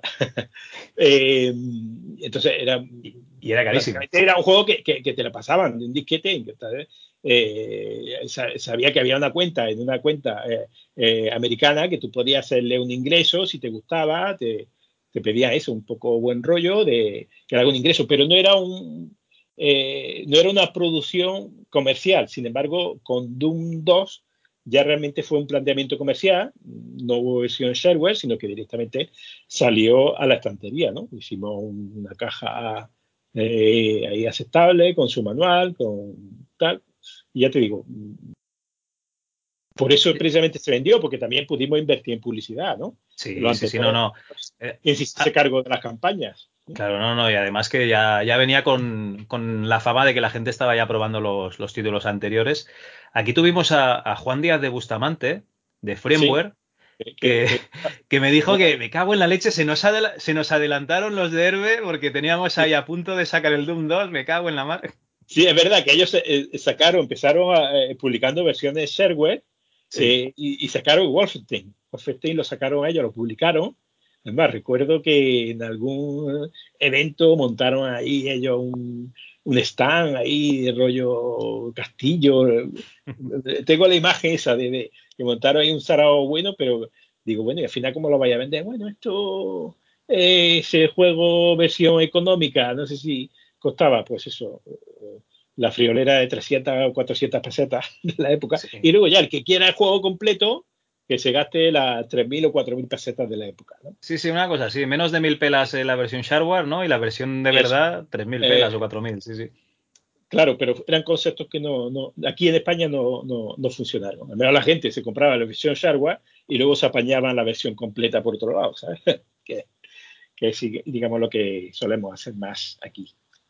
Sí, ya, hablando, hablando de, este, de esta pugna, ¿no? Por el, por el Doom 2, eh, ¿cómo llevabais la, la, competencia? Porque yo sé que Herbe era una empresa muy potente en lo que era la distribución de software en España, eh, para PC sobre todo pero también estaban, yo qué sé, Drosoft, ProAim, ¿no? La misma Firmware.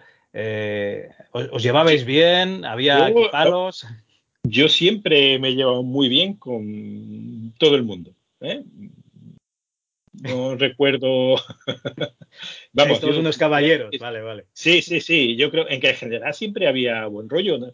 sé, la época de Topo se, bueno, se, se, hubo ahí un bulo de que con Dynamic que no nos llevábamos bien o que no sé qué, pero no, siempre nos llevamos genial con, con los hermanos Ruiz. Yo me he llevado siempre genial con, con la gente de, de Dro o con la gente de ópera, ya ves, tengo, tenía allí buenos amigos, o sea que no, era siempre la industria del videojuego, también una industria incipiente y sobre todo la gente que llevaba mucho tiempo eh, y que ya nos conocíamos de diversas aventuras, pues nos solíamos llevar bastante bien, ¿no?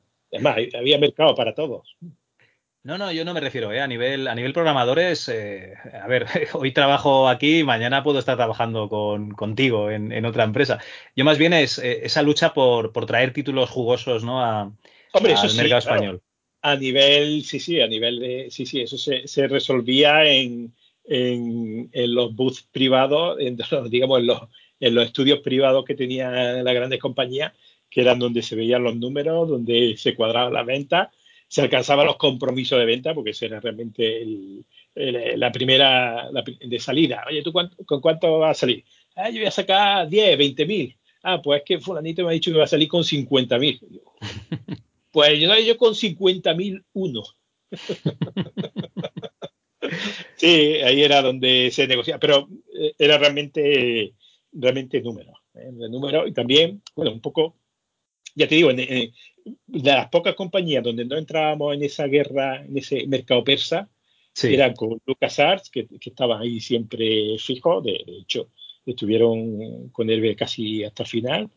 Eh, con Sierra también estuvimos muy bien, teníamos buena relación y con Maxis. Luego había compañías que habían sido absorbidas por otras, que ya un poco empezamos a ver eh, poco lo que hoy es normal, ¿no? Que hay estudios que están eh, comprándose y vendiéndose y apareciendo y desapareciendo y títulos que se, se retrasan o que no se acaban de publicar nunca.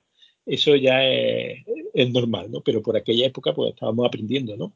Eh, pero, digamos, había compañías que tenían otra filosofía, ¿no? por ejemplo, Lucas cuidaba muchísimo eh, su producto.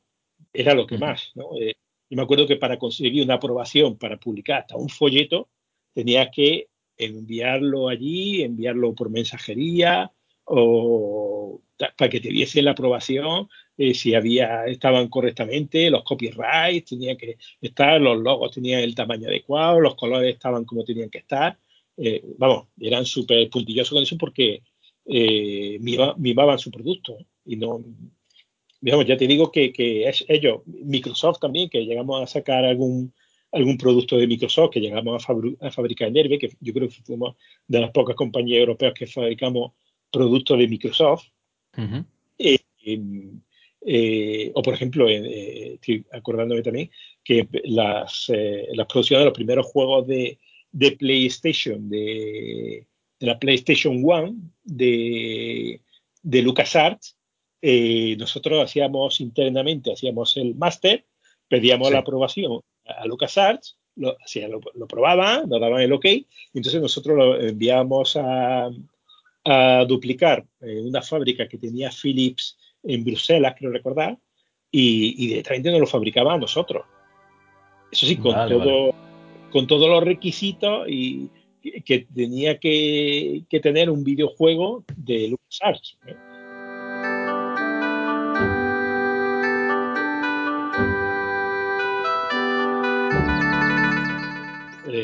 Por supuesto, eh, cualquier producción había que sacarla al mercado, había que enviarle muestras y lo mismo te decía, mira, esto está mal, esto hay que cambiarlo.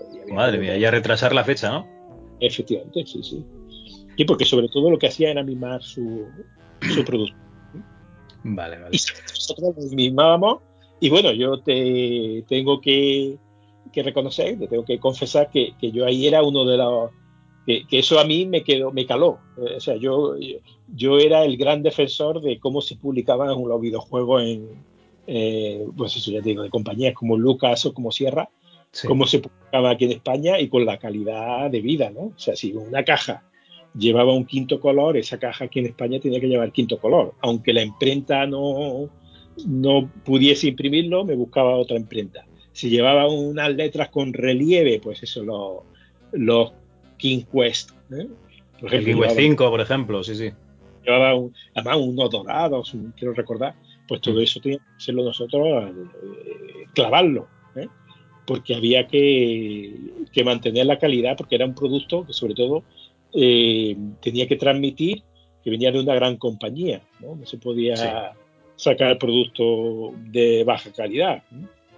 Tengo pocas, tengo pocas cajas aquí de juegos en lo que sería el, formato Big Box, ¿no? El, formato típico de, PC de la época, de finales de los 80, principios de los 90, bueno, hasta llega del DVD, como quien dice. Y, la verdad es que, por ejemplo, ¿eh? y no, no, quiero hacer mala sangre ni nada, pero tengo aquí cajas de, de ProAim y pues están todas dobladas, las instrucciones eran fotocopias, etcétera. Y sí que he de decir que las cajas de Herbe, lo que tú comentas, o sea, eh, son exquisitas y las instrucciones venían muy bien, las protecciones anticopia que eran un lujo, si tenían que tener algún feeling, ¿no? Estas cositas que venían dentro de la caja también eh, da gusto verlo. Pero una cosa que sí que tengo que decirte es que, qué pasaba con Nashua. A ver, ¿qué, teníais aquí con, la casa oh. Nashua? Que estaban todos esos disquetes rojos con la pegatina de, digamos... Nashua, no, lo recuerdo, no lo recuerdo. Vale, tú abres una... Por ejemplo, el Larry 1 VGA, ¿vale? Que además eh, ahí hicisteis una tarea de, localización muy buena porque tradujisteis las preguntas y las pasasteis a, a preguntas españolas un poco.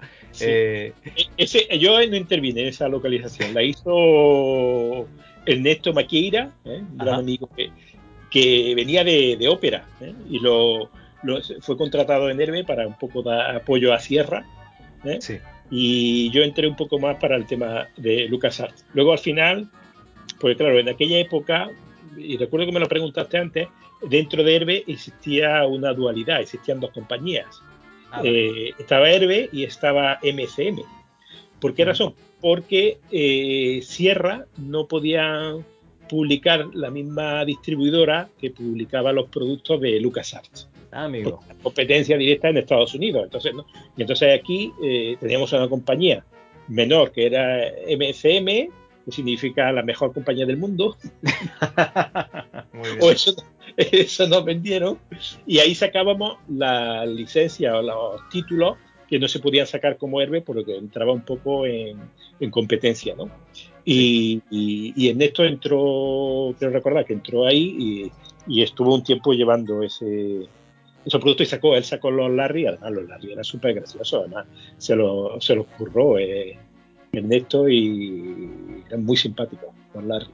Sí, venía con el catálogo de, lo que podías hacer en el rancho. Ahora no recuerdo el nombre, ¿no? Pero tenía tenías ahí, ¿no? Pues eh, las actividades que podías hacer, porque era como un spa y tal. Estaba muy, muy chulo. Vale, pues eh, dentro de estas cajas te venían unos disquetes Nashua. O sea, tú imagínate, ¿eh? que yo qué sé, entras en una limusina estupenda y luego la tapicería es de. De la marca disquete, de la marca del disquete, me estás diciendo. Sí, sí, sí. Eh, no, ah. pero no, no, no, solo eso, ¿eh? O sea, Nashua pues sería una buena marca de disquetes, no, no lo voy a negar. De hecho, todavía funcionan. O sea, eran, eran buenos. Pero luego lo que es la, pegatina estaba como eh, hecha eh, con impresora matricial, o sea, era, era muy por, Es como... Por aquella época, sí, por aquella época es que no había, no había aquí España, en España empresa de duplicación de disquetes. Ajá. Entonces recuerdo que teníamos a gente allí en el almacén que tenía un montón de ordenadores ¿eh? y estaban duplicando casi como lo hacía nuestra competencia de los piratas del rastro de Madrid.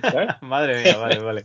Metiendo y sacando discos y tal, y había otro que pegaba la, la, pegatina y que se sacaba efectivamente con impresora matricial, y porque no había un, como tal no había fábrica que, se encargasen de la duplicación de, los disquetes. Vale, vale, vale. Pues ya me has quitado una duda que tenía yo, porque, o sea, eh, abres una caja packaging exquisito, ¿no? Pero luego los disquetes dices, hostia, ¿qué ha pasado aquí con la pegatina? Vale. Sí, sí, los disquetes, sobre todo los de 5 y cuarto, aquellos y los de, los disquetes, los de tres y media, claro. Los floppies de tres y medio, sí, sí. sí, que se pegaba la pegatina de efectivamente, con una impresora matricial, eso sí, la pegatina era pegatina de Herbe, tenía el logo de Herbe, pero ponía, pues eso, Laura Bow, la daga de Amon Ray, ponía ahí en letra de una impresora matricial escandalosa, de de antes, que hacía mucho, mucho ruido. Pues se hacía todo eso, se hacía a mano, porque no había donde, donde duplicar. En cambio, pues por ejemplo, las casetes ¿eh? y pues eso se duplicaba en CBS, me acuerdo, ¿eh? que, cuando sacábamos grandes producciones eh, tiradas, más, otra, otra anécdota, que se la cuenta mucho Paco Pastor, que resulta que ellos sacaron el pack lingote, que además iba el Survivor, ¿Sí? y, el lingote costaba de 10 juegos. Era un, como tenía la caja muy bonita, con una forma de un lingote de oro, y tenía 10 juegos, y uno de ellos era el mío, Survivor.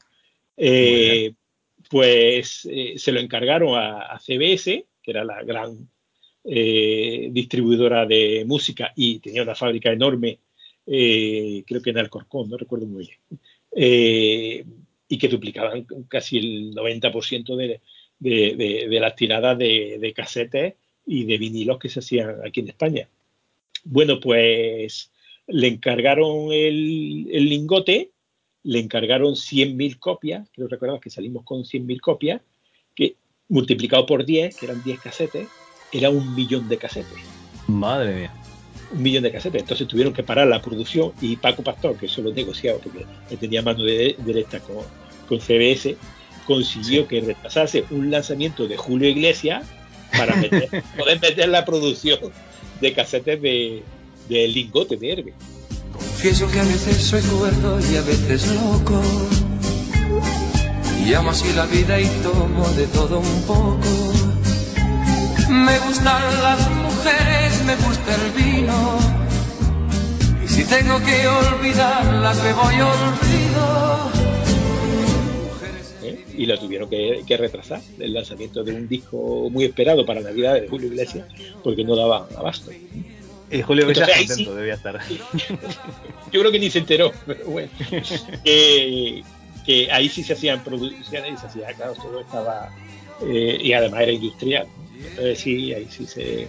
Y luego también ya cuando empezamos a las tiradas de, de DVDs, ¿eh? CD, CD-ROM, los primeros CD-ROM, pues ya sí se hacía con su serigrafía buena, había serigrafía muy currada, pero los juegos de Lucas llevaban serigrafía con una base blanca, con un quinto color, y se lo curraban mucho porque, porque querían que la gente percibiese nada más abrir una caja, el unboxing que se conoce ahora, y dije, joder, esto es un juego de Lucas, ¿no?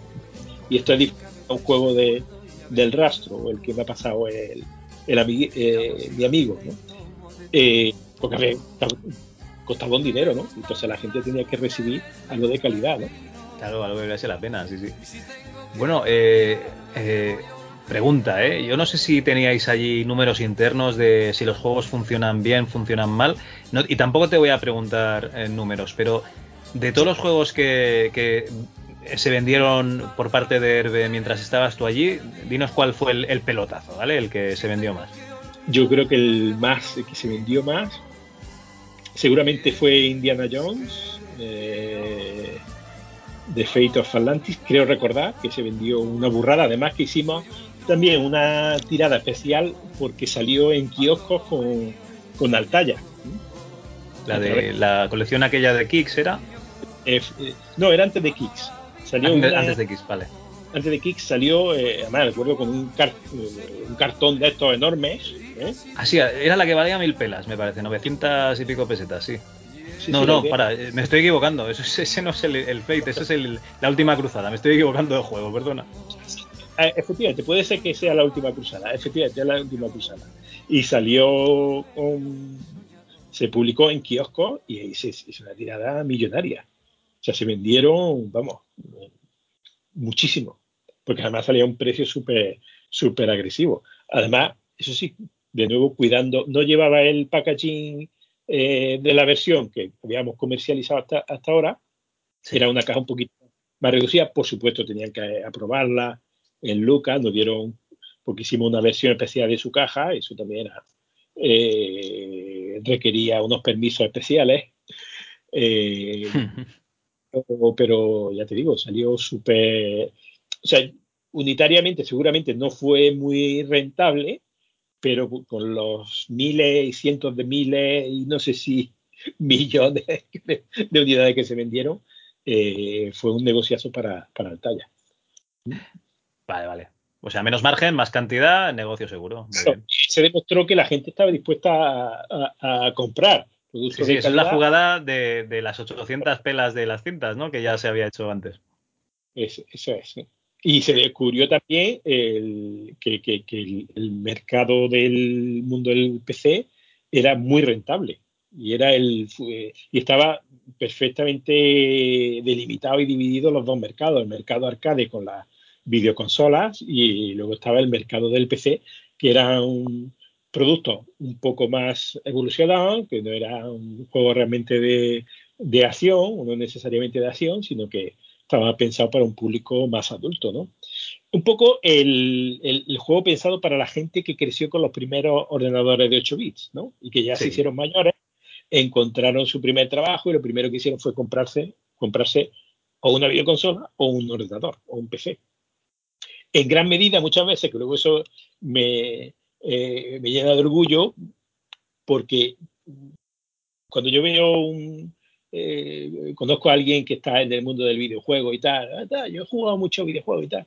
Eh, digo, ¿a que empezaste con un Spectrum? Ah, no, empecé con un MSX. Digo, todo el mundo ha empezado con un, eh, con un ordenador de 8 bits y luego fue evolucionando y de hecho siguió con la siguió con el mundo este de la informática, se consiguió introducir en el mundo de la informática y muchísimos de ellos han conseguido hacer de ello hoy en día su profesión y son programadores o trabajan de algún modo, trabajan en la industria de Internet o, programando aplicaciones móviles, pero casi todo el que conozco yo que viene, que está actualmente programando, que tiene una edad media, eso en torno a los 30, 40 y tantos, todo el mundo proviene del, del mundo de, pasó por el mundo de, de, los 8 bits y luego dieron el salto al mundo del PC. Sí, sí, los de, los de nuestra quinta, los de 40, más o menos por ahí, sí, sí. Ahí, sí.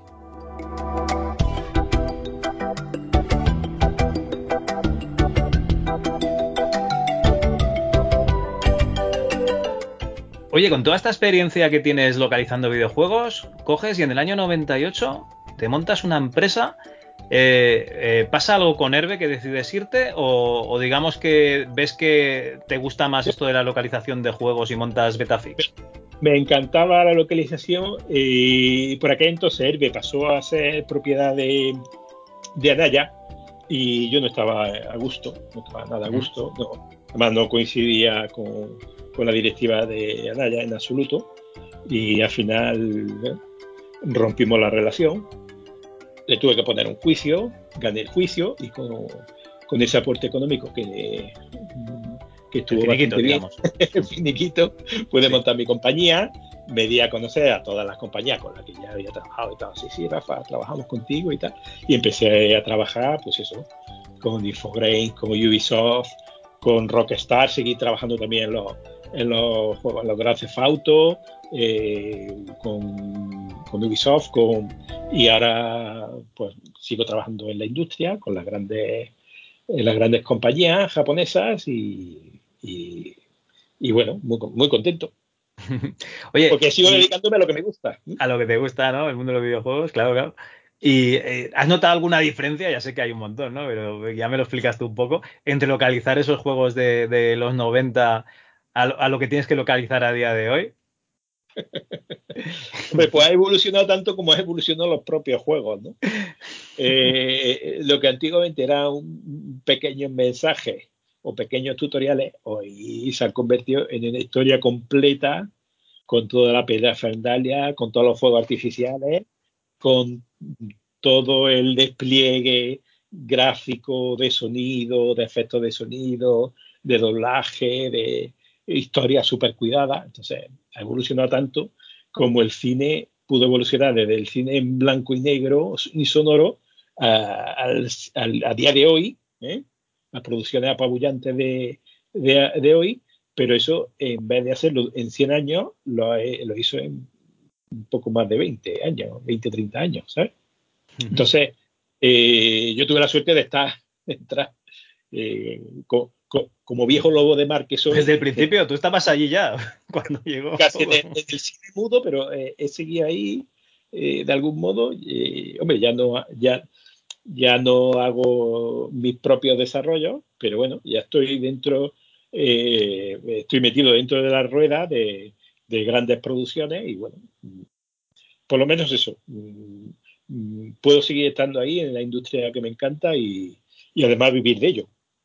Que, no es fácil porque además es un mercado súper cambiante. Yo he visto de todo, claro, ya no solamente cambios de, de, formato, de formato, sino de, gustos o empresas que se devoran unas a otras. Y, bueno, es un, mercado muy cambiante, muy revolucionario y muy revolucionado, pero eh, bueno, soy también ya conocido en la industria y sigo, sigo trabajando.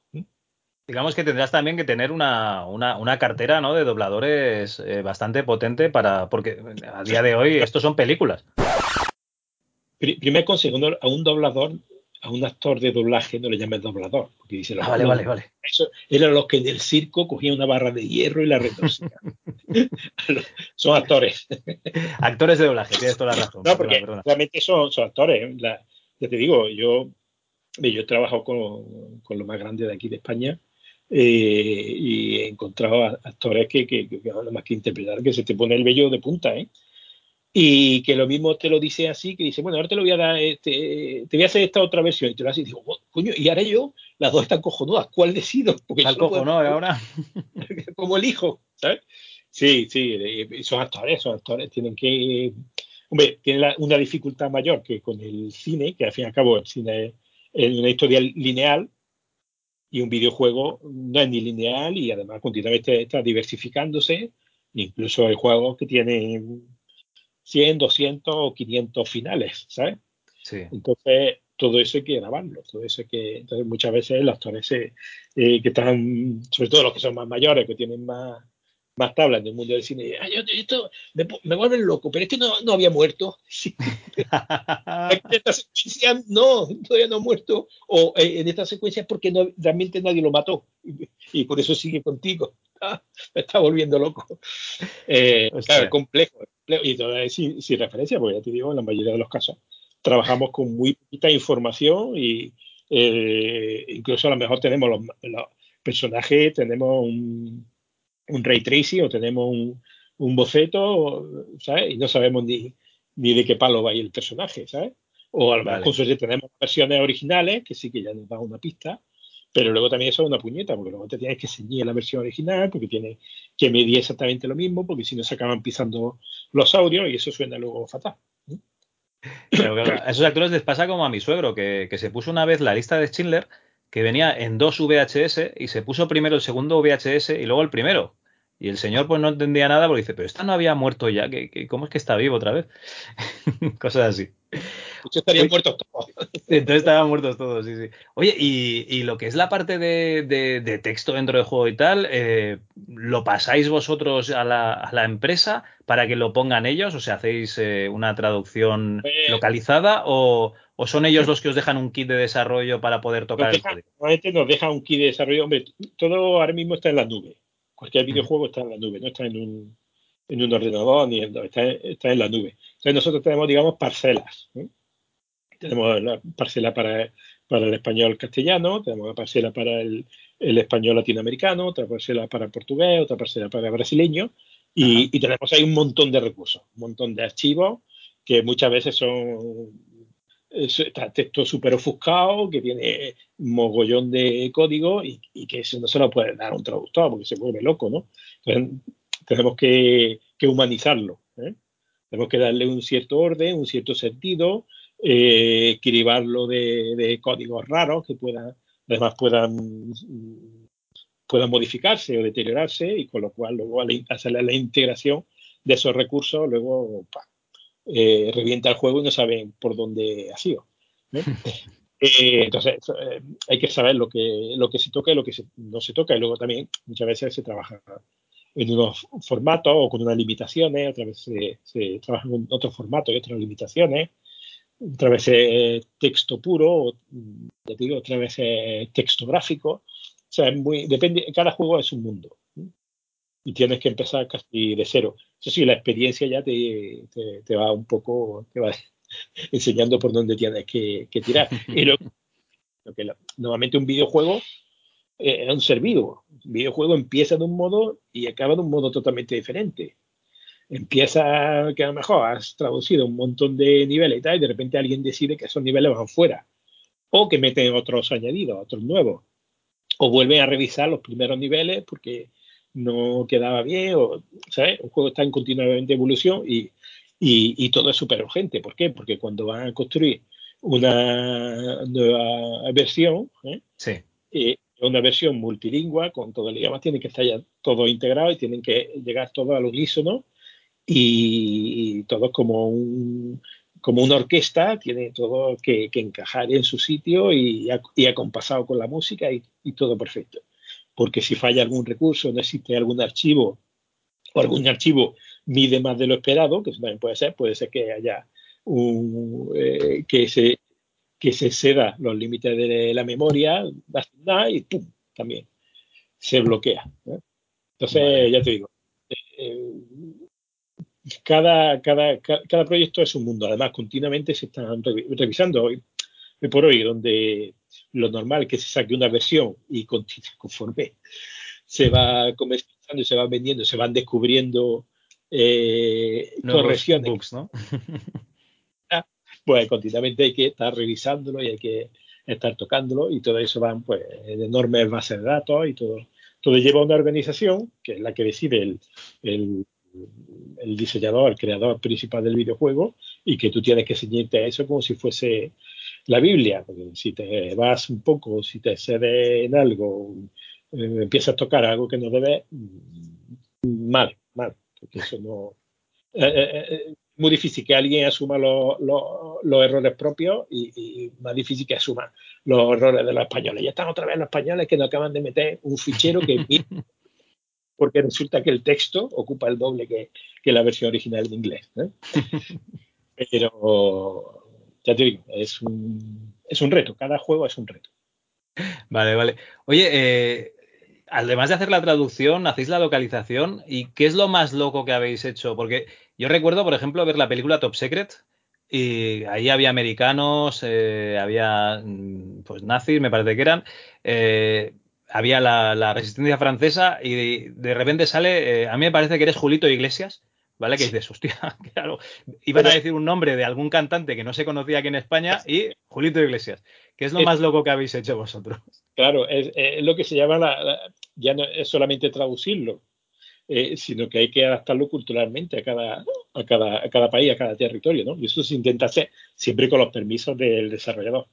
Pues mira, lo más loco así, eh, eh, ahora mismo que me acuerde, era el eh, 6, que es un juego que salió para PS Vita. Era una locura, era una locura. Además, estaba narrando la versión original por John Cleese, John Cleese, el, de los Monty Python, el alto de los Monty Python, muy gracioso, muy gracioso, muy gracioso. Y aquí hicimos la versión con eh, Fernando Cabrera. Fernando Cabrera es el actor que interpreta y que le da vida, gran parte de la vida que tiene, eh, Sheldon Cooper, de Big Bang. ¡Zas en toda la boca! Vale, vale. Es muy gracioso. Es un actor muy gracioso, que habla la voz que te, te harta de rey. ¿eh? que ya te digo que, que, que es que Sheldon Cooper, si tú lo ves alguna vez en la versión original, está muy bien pero yo, a mí que me lo ponga siempre con Fernando Cabrera, que me de reír. Eh, hizo la versión, la versión de Frovicia, y era una locura, una paranoia muy loca, y, y, nos lo fuimos inventando por el camino. Y yo recuerdo, no recuerdo haberme reído tanto en mucho tiempo, que le digo, esta, esta, esta frase dila, pero como Zulindo Brique y digo una frase, eso como Jezulín o algo así. Y me, con la voz de Sheldon Cooper. Y nos acabamos de reír. Y eso son licencias que también te tienes que, tomar para darle un poco el sentido que originalmente pretendía el, creador del videojuego. ¿eh? Quiere que, si era un juego de, de, risa o de humor, quiere que siga manteniendo ese nivel de humor, aunque haya que hacer ciertas concesiones. ¿no? Luego también, por ejemplo, hay un juego, por ejemplo, te comentaba antes de, de, de Gran Theft Auto, el Vice City, eh, ese videojuego, me acuerdo, fíjate, mm, lo publicó en España, lo iba a publicar Proin. Y, eh, claro, llegó con la polémica porque el Vice City iba a ser muy violento. Yo recuerdo que en Proin lo dijeron, por bueno, tenía cierta amistad con la dirección de Proin, eh, me dijeron que intentásemos suavizar un poquito, sobre todo para todos los puritanos no, no se sintiesen demasiado ofendidos por, por la forma de eh, o la forma de expresarse o el contenido de la frase o cómo se decía algo o simplemente porque se estaba hablando de drogas y tal y era un tema un poco porque es otra otra cosa no que siempre hemos el problema que hemos tenido aquí la gente aquí nunca ha sabido diferenciar cuando un juego es para adultos para mayores de 18 años y un juego para niños. No, no, no, no lo saben diferenciar porque ahora estoy dando clases a, chavales y chavalas que hacen primero de eso y están cansados de jugar al GTA V. Eh, 12, 13 años, ¿eh? Claro. Entonces, eh, ¿qué ocurre? Son productos que están pensados para un público adulto. Sí. Eh, eh, es lo mismo que, que, intentar hacer una versión suave del padrino, ¿no? Es una obra de arte y si tú le, lo suavizas, digamos, lo has castrado. Bueno, pues entonces nos pidieron que, suavizásemos un poco el, lenguaje y tal, y, nos pegamos una paliza para suavizarlo. Eh, hicimos la primera versión, se la mandamos, y cuando, claro, yo pensé que es una compañía americana, digo, bueno, no se van a dar cuenta mucho de lo que hemos hecho. Eh, pero resulta que había trabajando allí un mexicano que, que se horrorizó, claro, cuando descubrió que habíamos... La madre de eh, la chingada, pero ¿qué están haciendo con mi juego? sí, sí, nos llamaron y nos dieron un ultimátum que nunca me habían puesto tan firme, ¿no? Eh, nos dieron un ultimátum en, un fin de semana, me dieron un fin de semana para cambiarlo todo y era un juego brutal. Una cantidad. y había texto de la punta pala. Pala. Bueno, pues tuvimos que cambiarlo todo porque lo quería ya no solo con el nivel extremo que hay, sino más. ¿eh? y si se hacía referencia a prostitución, droga, violencia y tal, tenía que, que eso tenía que estar ahí, tenía que estar plasmado eh, en nuestro idioma, pero tenía que estar ahí. Y entonces lo, lo, de urgencia lo cambiamos enterito, dimos la vuelta como un calcetín al, al dichoso Vice City. Y, y, esa fue la situación un poco más difícil. Y luego también lo que tú dices, ¿no? que por, por intentar un poco mantener ciertos valores culturales o por intentar suavizar ciertas cosas para eh, eh, al final no traslada la idea o el concepto original del autor y ahí puede haber un conflicto, ¿no? El autor quiere que, cualquiera, en cualquier idioma, eh, siente que la gente se está expresando o lo está interpretando de un modo y tú tienes que trasladarlo tal cual, ¿no? Y ahí está la dificultad. ¿no? Porque muchas veces los referentes culturales, a lo mejor te están hablando de, un personaje o un, eh, un, presentador famoso de las noticias eh, americanas y, aquí nadie sabe lo que es, alguien que tiene un tic, ¿no? Y hace gracia con ese tic, ¿cómo, lo traslada aquí? Entonces, muy complicado. Vale. Oye, eh, de estos, de todos estos juegos que, que habéis ido localizando y adaptando, eh, ¿Qué podemos estar, mm, digamos, jugando nosotros que, os lo debamos a, Betafix? Dinos algún ejemplo así del que te sientas más orgulloso. Tengo un problema, porque tengo. ¿Te gustan todos? no, no, que tengo un montón de contratos de acuerdo de privacidad. Ah, vale. Eso significa que no puedo hablar de lo que he trabajado o lo que estoy trabajando o lo que trabajé. Eh, pero bueno, algunos que ya son clásicos sí te puedo eh, hablar. Eh, hemos trabajado en, en, muchos Vice City, hemos trabajado en, en Colo Juárez, si me acuerde, en Settlers, hemos trabajado en, bueno, te 6, en, en, Sony, la verdad que hemos trabajado en muchísimo, porque Sony llevamos trabajando con, con Sony casi desde, desde el comienzo, ¿no?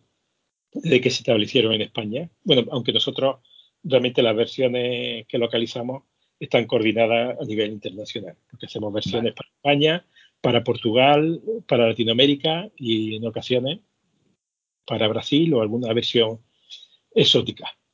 Entonces, a lo mejor hemos estado jugando un juego, yo qué sé, de zombies, ¿no? En Sony y lo habéis hecho vosotros, por ejemplo. Hemos trabajado en él, sí. Muchos juegos de VR, cuando se, normalmente cuando se lanza un nuevo formato, nos llega un aluvión.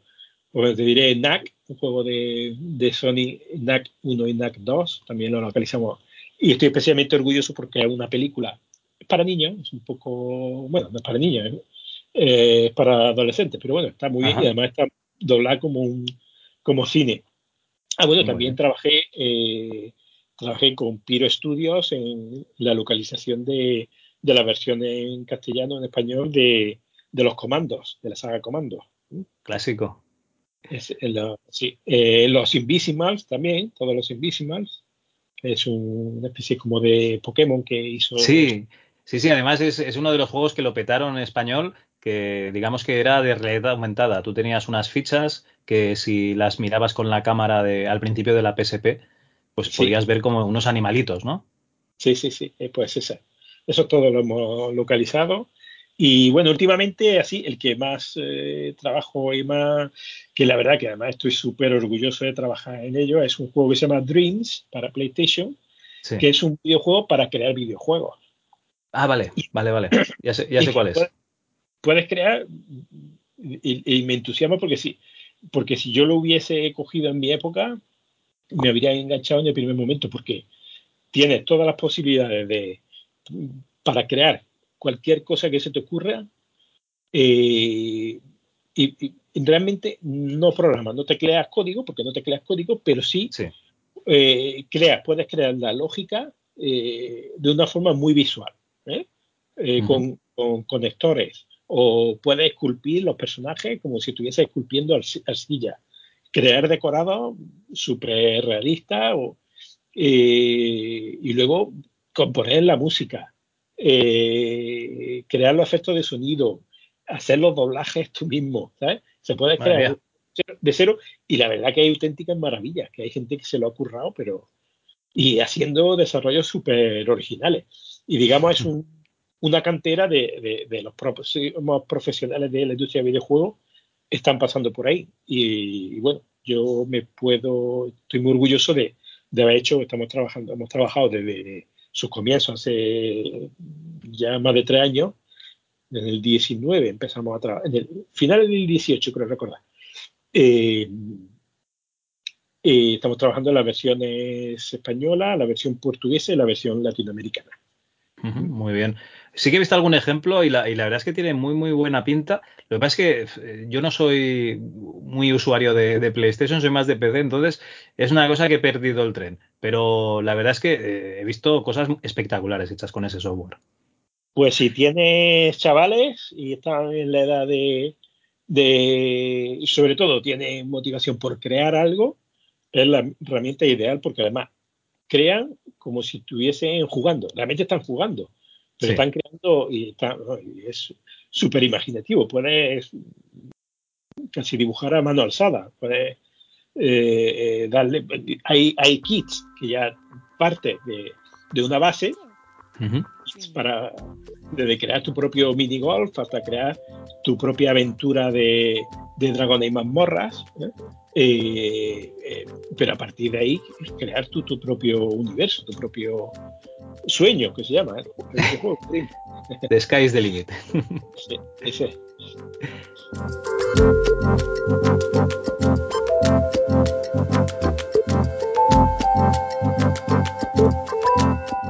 Bueno, Rafa, eh, hoy a tradición te he pasado unas preguntas que me ha hecho Gabriel San Martín, que el tío es un gran coleccionista de juegos. Yo creo que casi todas las ediciones de, de Herbe que hiciste las tiene él en su casa. Y, me, y me he hecho. Dime, dime. Me consta, lo, lo, lo, conozco, sí. Me, vale, vale. Me, me, he carteado por email con, con él en alguna ocasión. Sí. Vale. Y aquí me ha hecho unas preguntas que a ver si, si, te acuerdas, porque claro, son muy, muy específicas. De nota, de nota. A ver. claro, el tío, el tío yo creo que se ha mirado las cajas, se las ha remirado lo, todo, ¿eh? los catálogos, todo. Y bueno, estas preguntas son las siguientes. eh, le gustaría saber cómo fue la transición de la cuenta Sierra desde Herbe MCM a Cocktail, porque a finales del 94 se mostraba en catálogos y anuncios de Herbe la distribución inminente de juegos de Sierra como Gabriel Knight, Police Quest 4, EcoQuest 2 o Freddy Farkas. Sin embargo, a principios de 1995, Sierra pasó a ser distribuida por System 4 Cocktail y solo he visto dichos juegos bajo el sello de Cocktail. Sí, yo creo que al final lo publicó Cocktail. Yo creo recordar eh, que trabajamos. Gabriel Knight, eh, quiero recordar que lo llegamos a localizar eh, por completo en Herbe. Police Quest el 3 sí me consta, y, pero lo sacamos como Herbe. Y en el 4 puede que hiciésemos una base de traducción. El EcoQuest 2, ese no me suena mucho, no me suena mucho porque además quiero recordar que Herbe no tenía mucha intención porque el EcoQuest 1 no, no funcionó muy bien. Además, era de lo que te dije que era mm, muy puñetero a fabricar porque era importante que todo el papel, como era muy rollo ecologista, todo el papel tenía que ir eh, sin cloro, tenía que ah, haber sido sin cloro. Y, nos costó horror encontrar una imprenta que pudiese trabajar con papel no blanqueado con cloro. Fue todo. Por eso, pues, entonces lo hizo mm, muy poco rentable. ¿eh? Entonces, no sé si llegamos a hacer algo del EcoQuest. Y el Freddy Farkas mm, no me suena que, llegásemos ni siquiera que eh, llegase a entrar en, producción de localización. Pero vamos, Gabriel Knight sí, Gabriel Knight lo recuerdo, ¿eh? que ya lo teníamos prácticamente alicatado hasta el techo. Ya no sé si en Coste él hiciera alguna revisión y tal. PolyQuest, el Police Quest, yo creo que tradujimos algo, Además, teníamos traductores que estaban especializados en según qué género. Ese creo recordar que también, que lo, que lo tradujo Juanjo. ¿eh? Mm, Pero entonces, ¿quieres decir que, todo ese trabajo de traducción eh, se aprovechó luego para, el juego de Cocktail o, Cocktail hizo el suyo otra vez? ¿Duplicó el trabajo?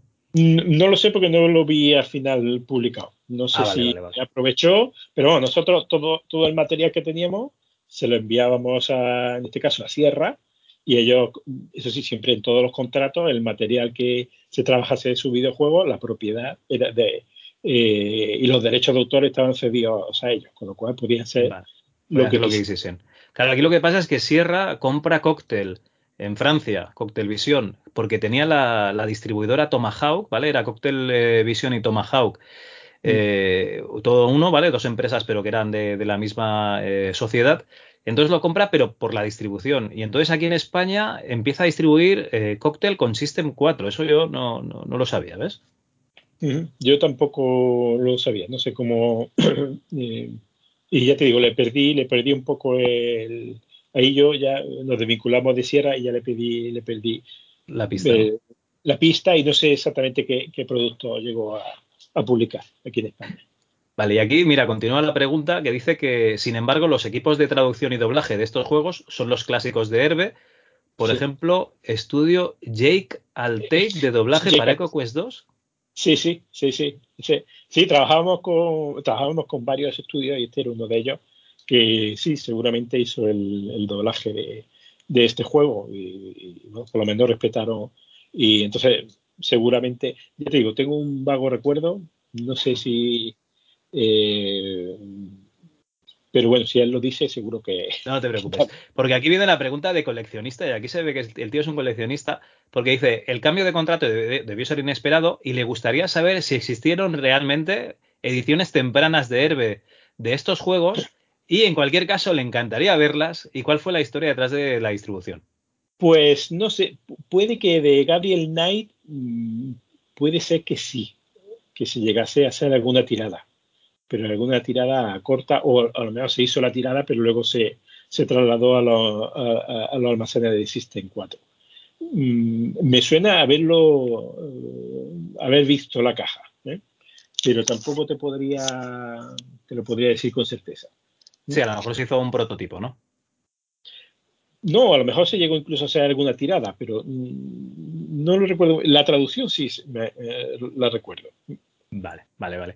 Otros productos que quizás se viesen afectados por la pérdida de la cuenta de Sierra fueron los libros de pista de King Quest 6, Laura Bow, Dagger of Amon Ra y Larry 6, los cuales vio anunciados en el catálogo de, de Herbe, pero jamás eh, los ha visto. Entiendo que eso pues, Pues, tampoco se publicó, sí. ¿no?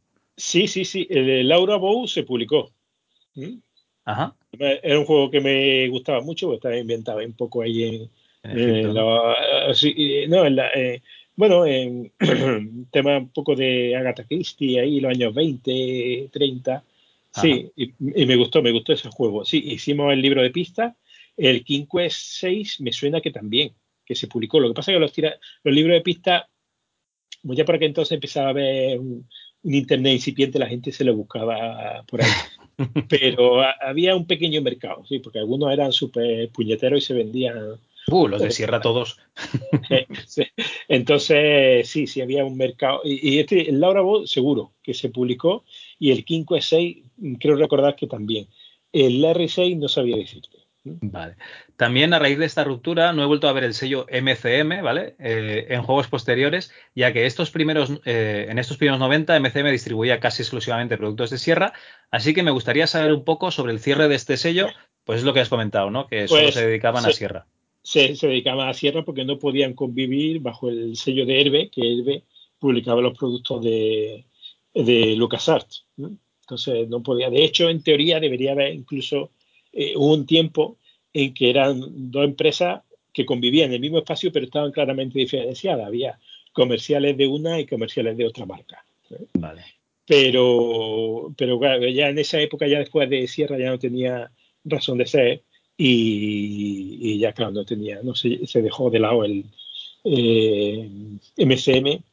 Además, por aquel entonces ya éramos eh, una empresa tampoco Herbe como tal, tenía eh, la dirección, estaba compartida entre, entre el grupo Bertelsmann, BMG y, Anaya, y entonces, bueno, se tomaban decisiones un poco incomprensibles.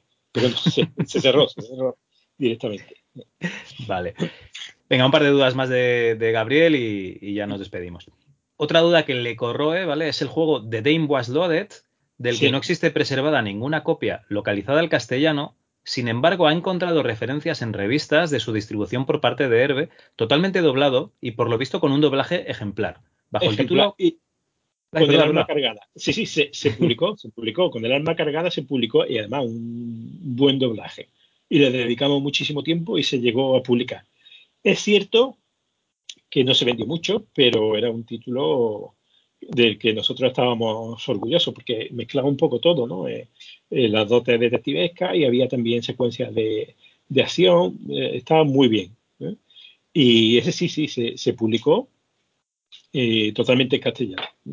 ¿Eh? Bueno, Aquí- pegamos una buena paliza y, y, y sí, sí hay pocas copias porque se hizo una tirada muy corta, Muy pero corta. Vale. con suerte alguien, yo no tengo, yo no conservo ninguna copia, pero alguien tendrá por ahí alguna copia. Como era eso que dicen, sigue, sigue buscando, ¿no? Sigue buscando, sí. Sigue buscando.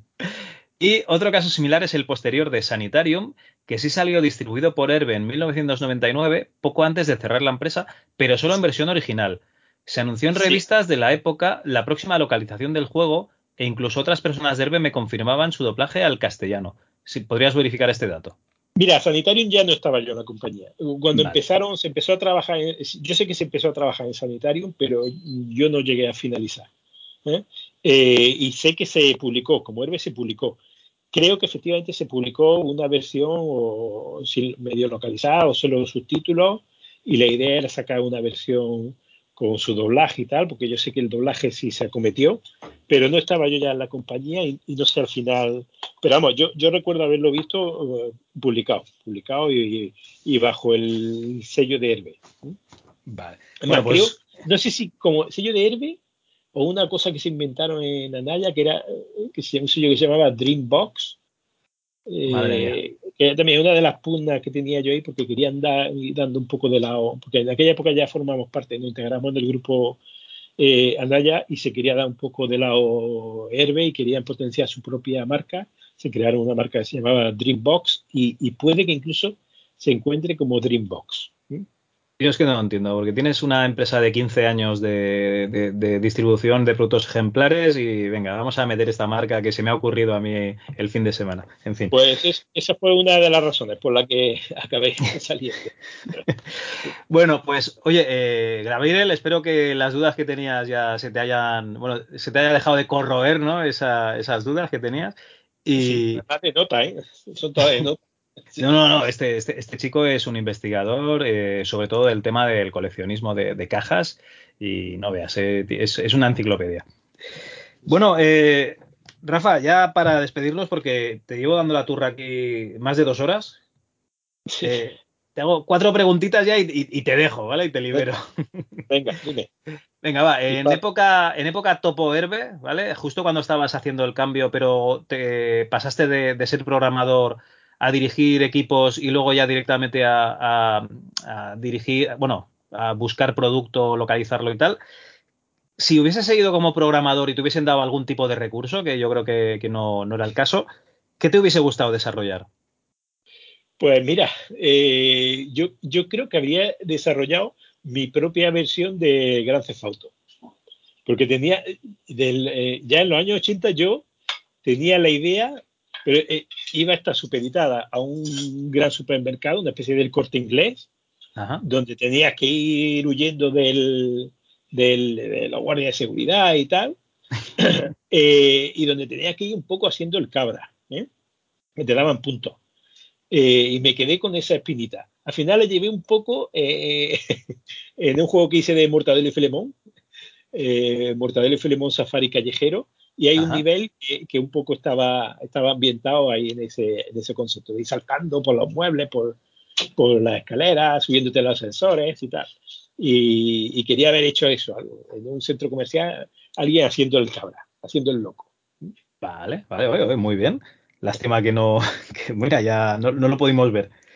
Eh, después, eh, ¿algún juego favorito que tengas de la época de, de PC? De la época de PC, pues yo creo que no sabría decantarme de cualquiera de LucasArts. Posiblemente el Día del Tentáculo. ¿eh? Eh, me encantaba. ¿no? sí, sí. Mansion, el Día del Tentáculo. Genial. ¿eh? Muy bien. y ya... si me dice es como un padre a un hijo, ¿no? ¿Cuál es hijo quieren más? Quieren a todos. pero, pero sí, seguramente Mandian Mancio y algún, algún Monkey Island. Mira, mis dos juegos favoritos de, dos eh, son Doom 2 y Monkey Island y los editasteis vosotros, o sea que imagínate. Sí, sí. Eh, y por último, ya, eh, ¿a quién te gustaría ver torturado así, como por este trámite que has pasado tú? ¿Quién, traerías tú aquí a que le dé la turra? ¿A quién? ¿A quién quieres mal? ¿A quién quieres mal? ¿Quién quiero mal? Eh, no sé, pues puedes pensar, no sé, seguramente ya habrá pasado por ahí algunos de los hermanos Ruiz. ¿eh? Tengo, tengo aquí, tengo aquí a Pablo que, que, estuvo hablando con nosotros. Pablo, Pablo, sí, además te va a dar juego. ¿eh? Eh, vamos a ver quién más. Eh, hombre, Paco Pastor, pero Paco Pastor está en, está en, en un, a un nivel que va a ser difícil que lo, que lo, que lo ¿eh? Pero te podría contar mucha historia. De hecho, cuando nos juntamos los dos, ya ves, eh, tenemos un montón de vivencias. Que por cierto, ahora pues vamos a celebrar el ahora finales de marzo de abril. En Málaga. en Retropixel, correcto. Eso lo iba a decir ahora a continuación, de más adelantado. ¿Abril? Pues, pues menos mal que me lo acabas de decir. Pues. Es el, yo creo que es el, creo que es el mes que viene, ¿eh? creo que es el 25 de, abril. Eh, que la gente que, que, escuche esto, que sepa que estará Rafa Gómez, estará también Paco Pastor. O sea, tendréis ahí a Herbe, a tope, a topo también.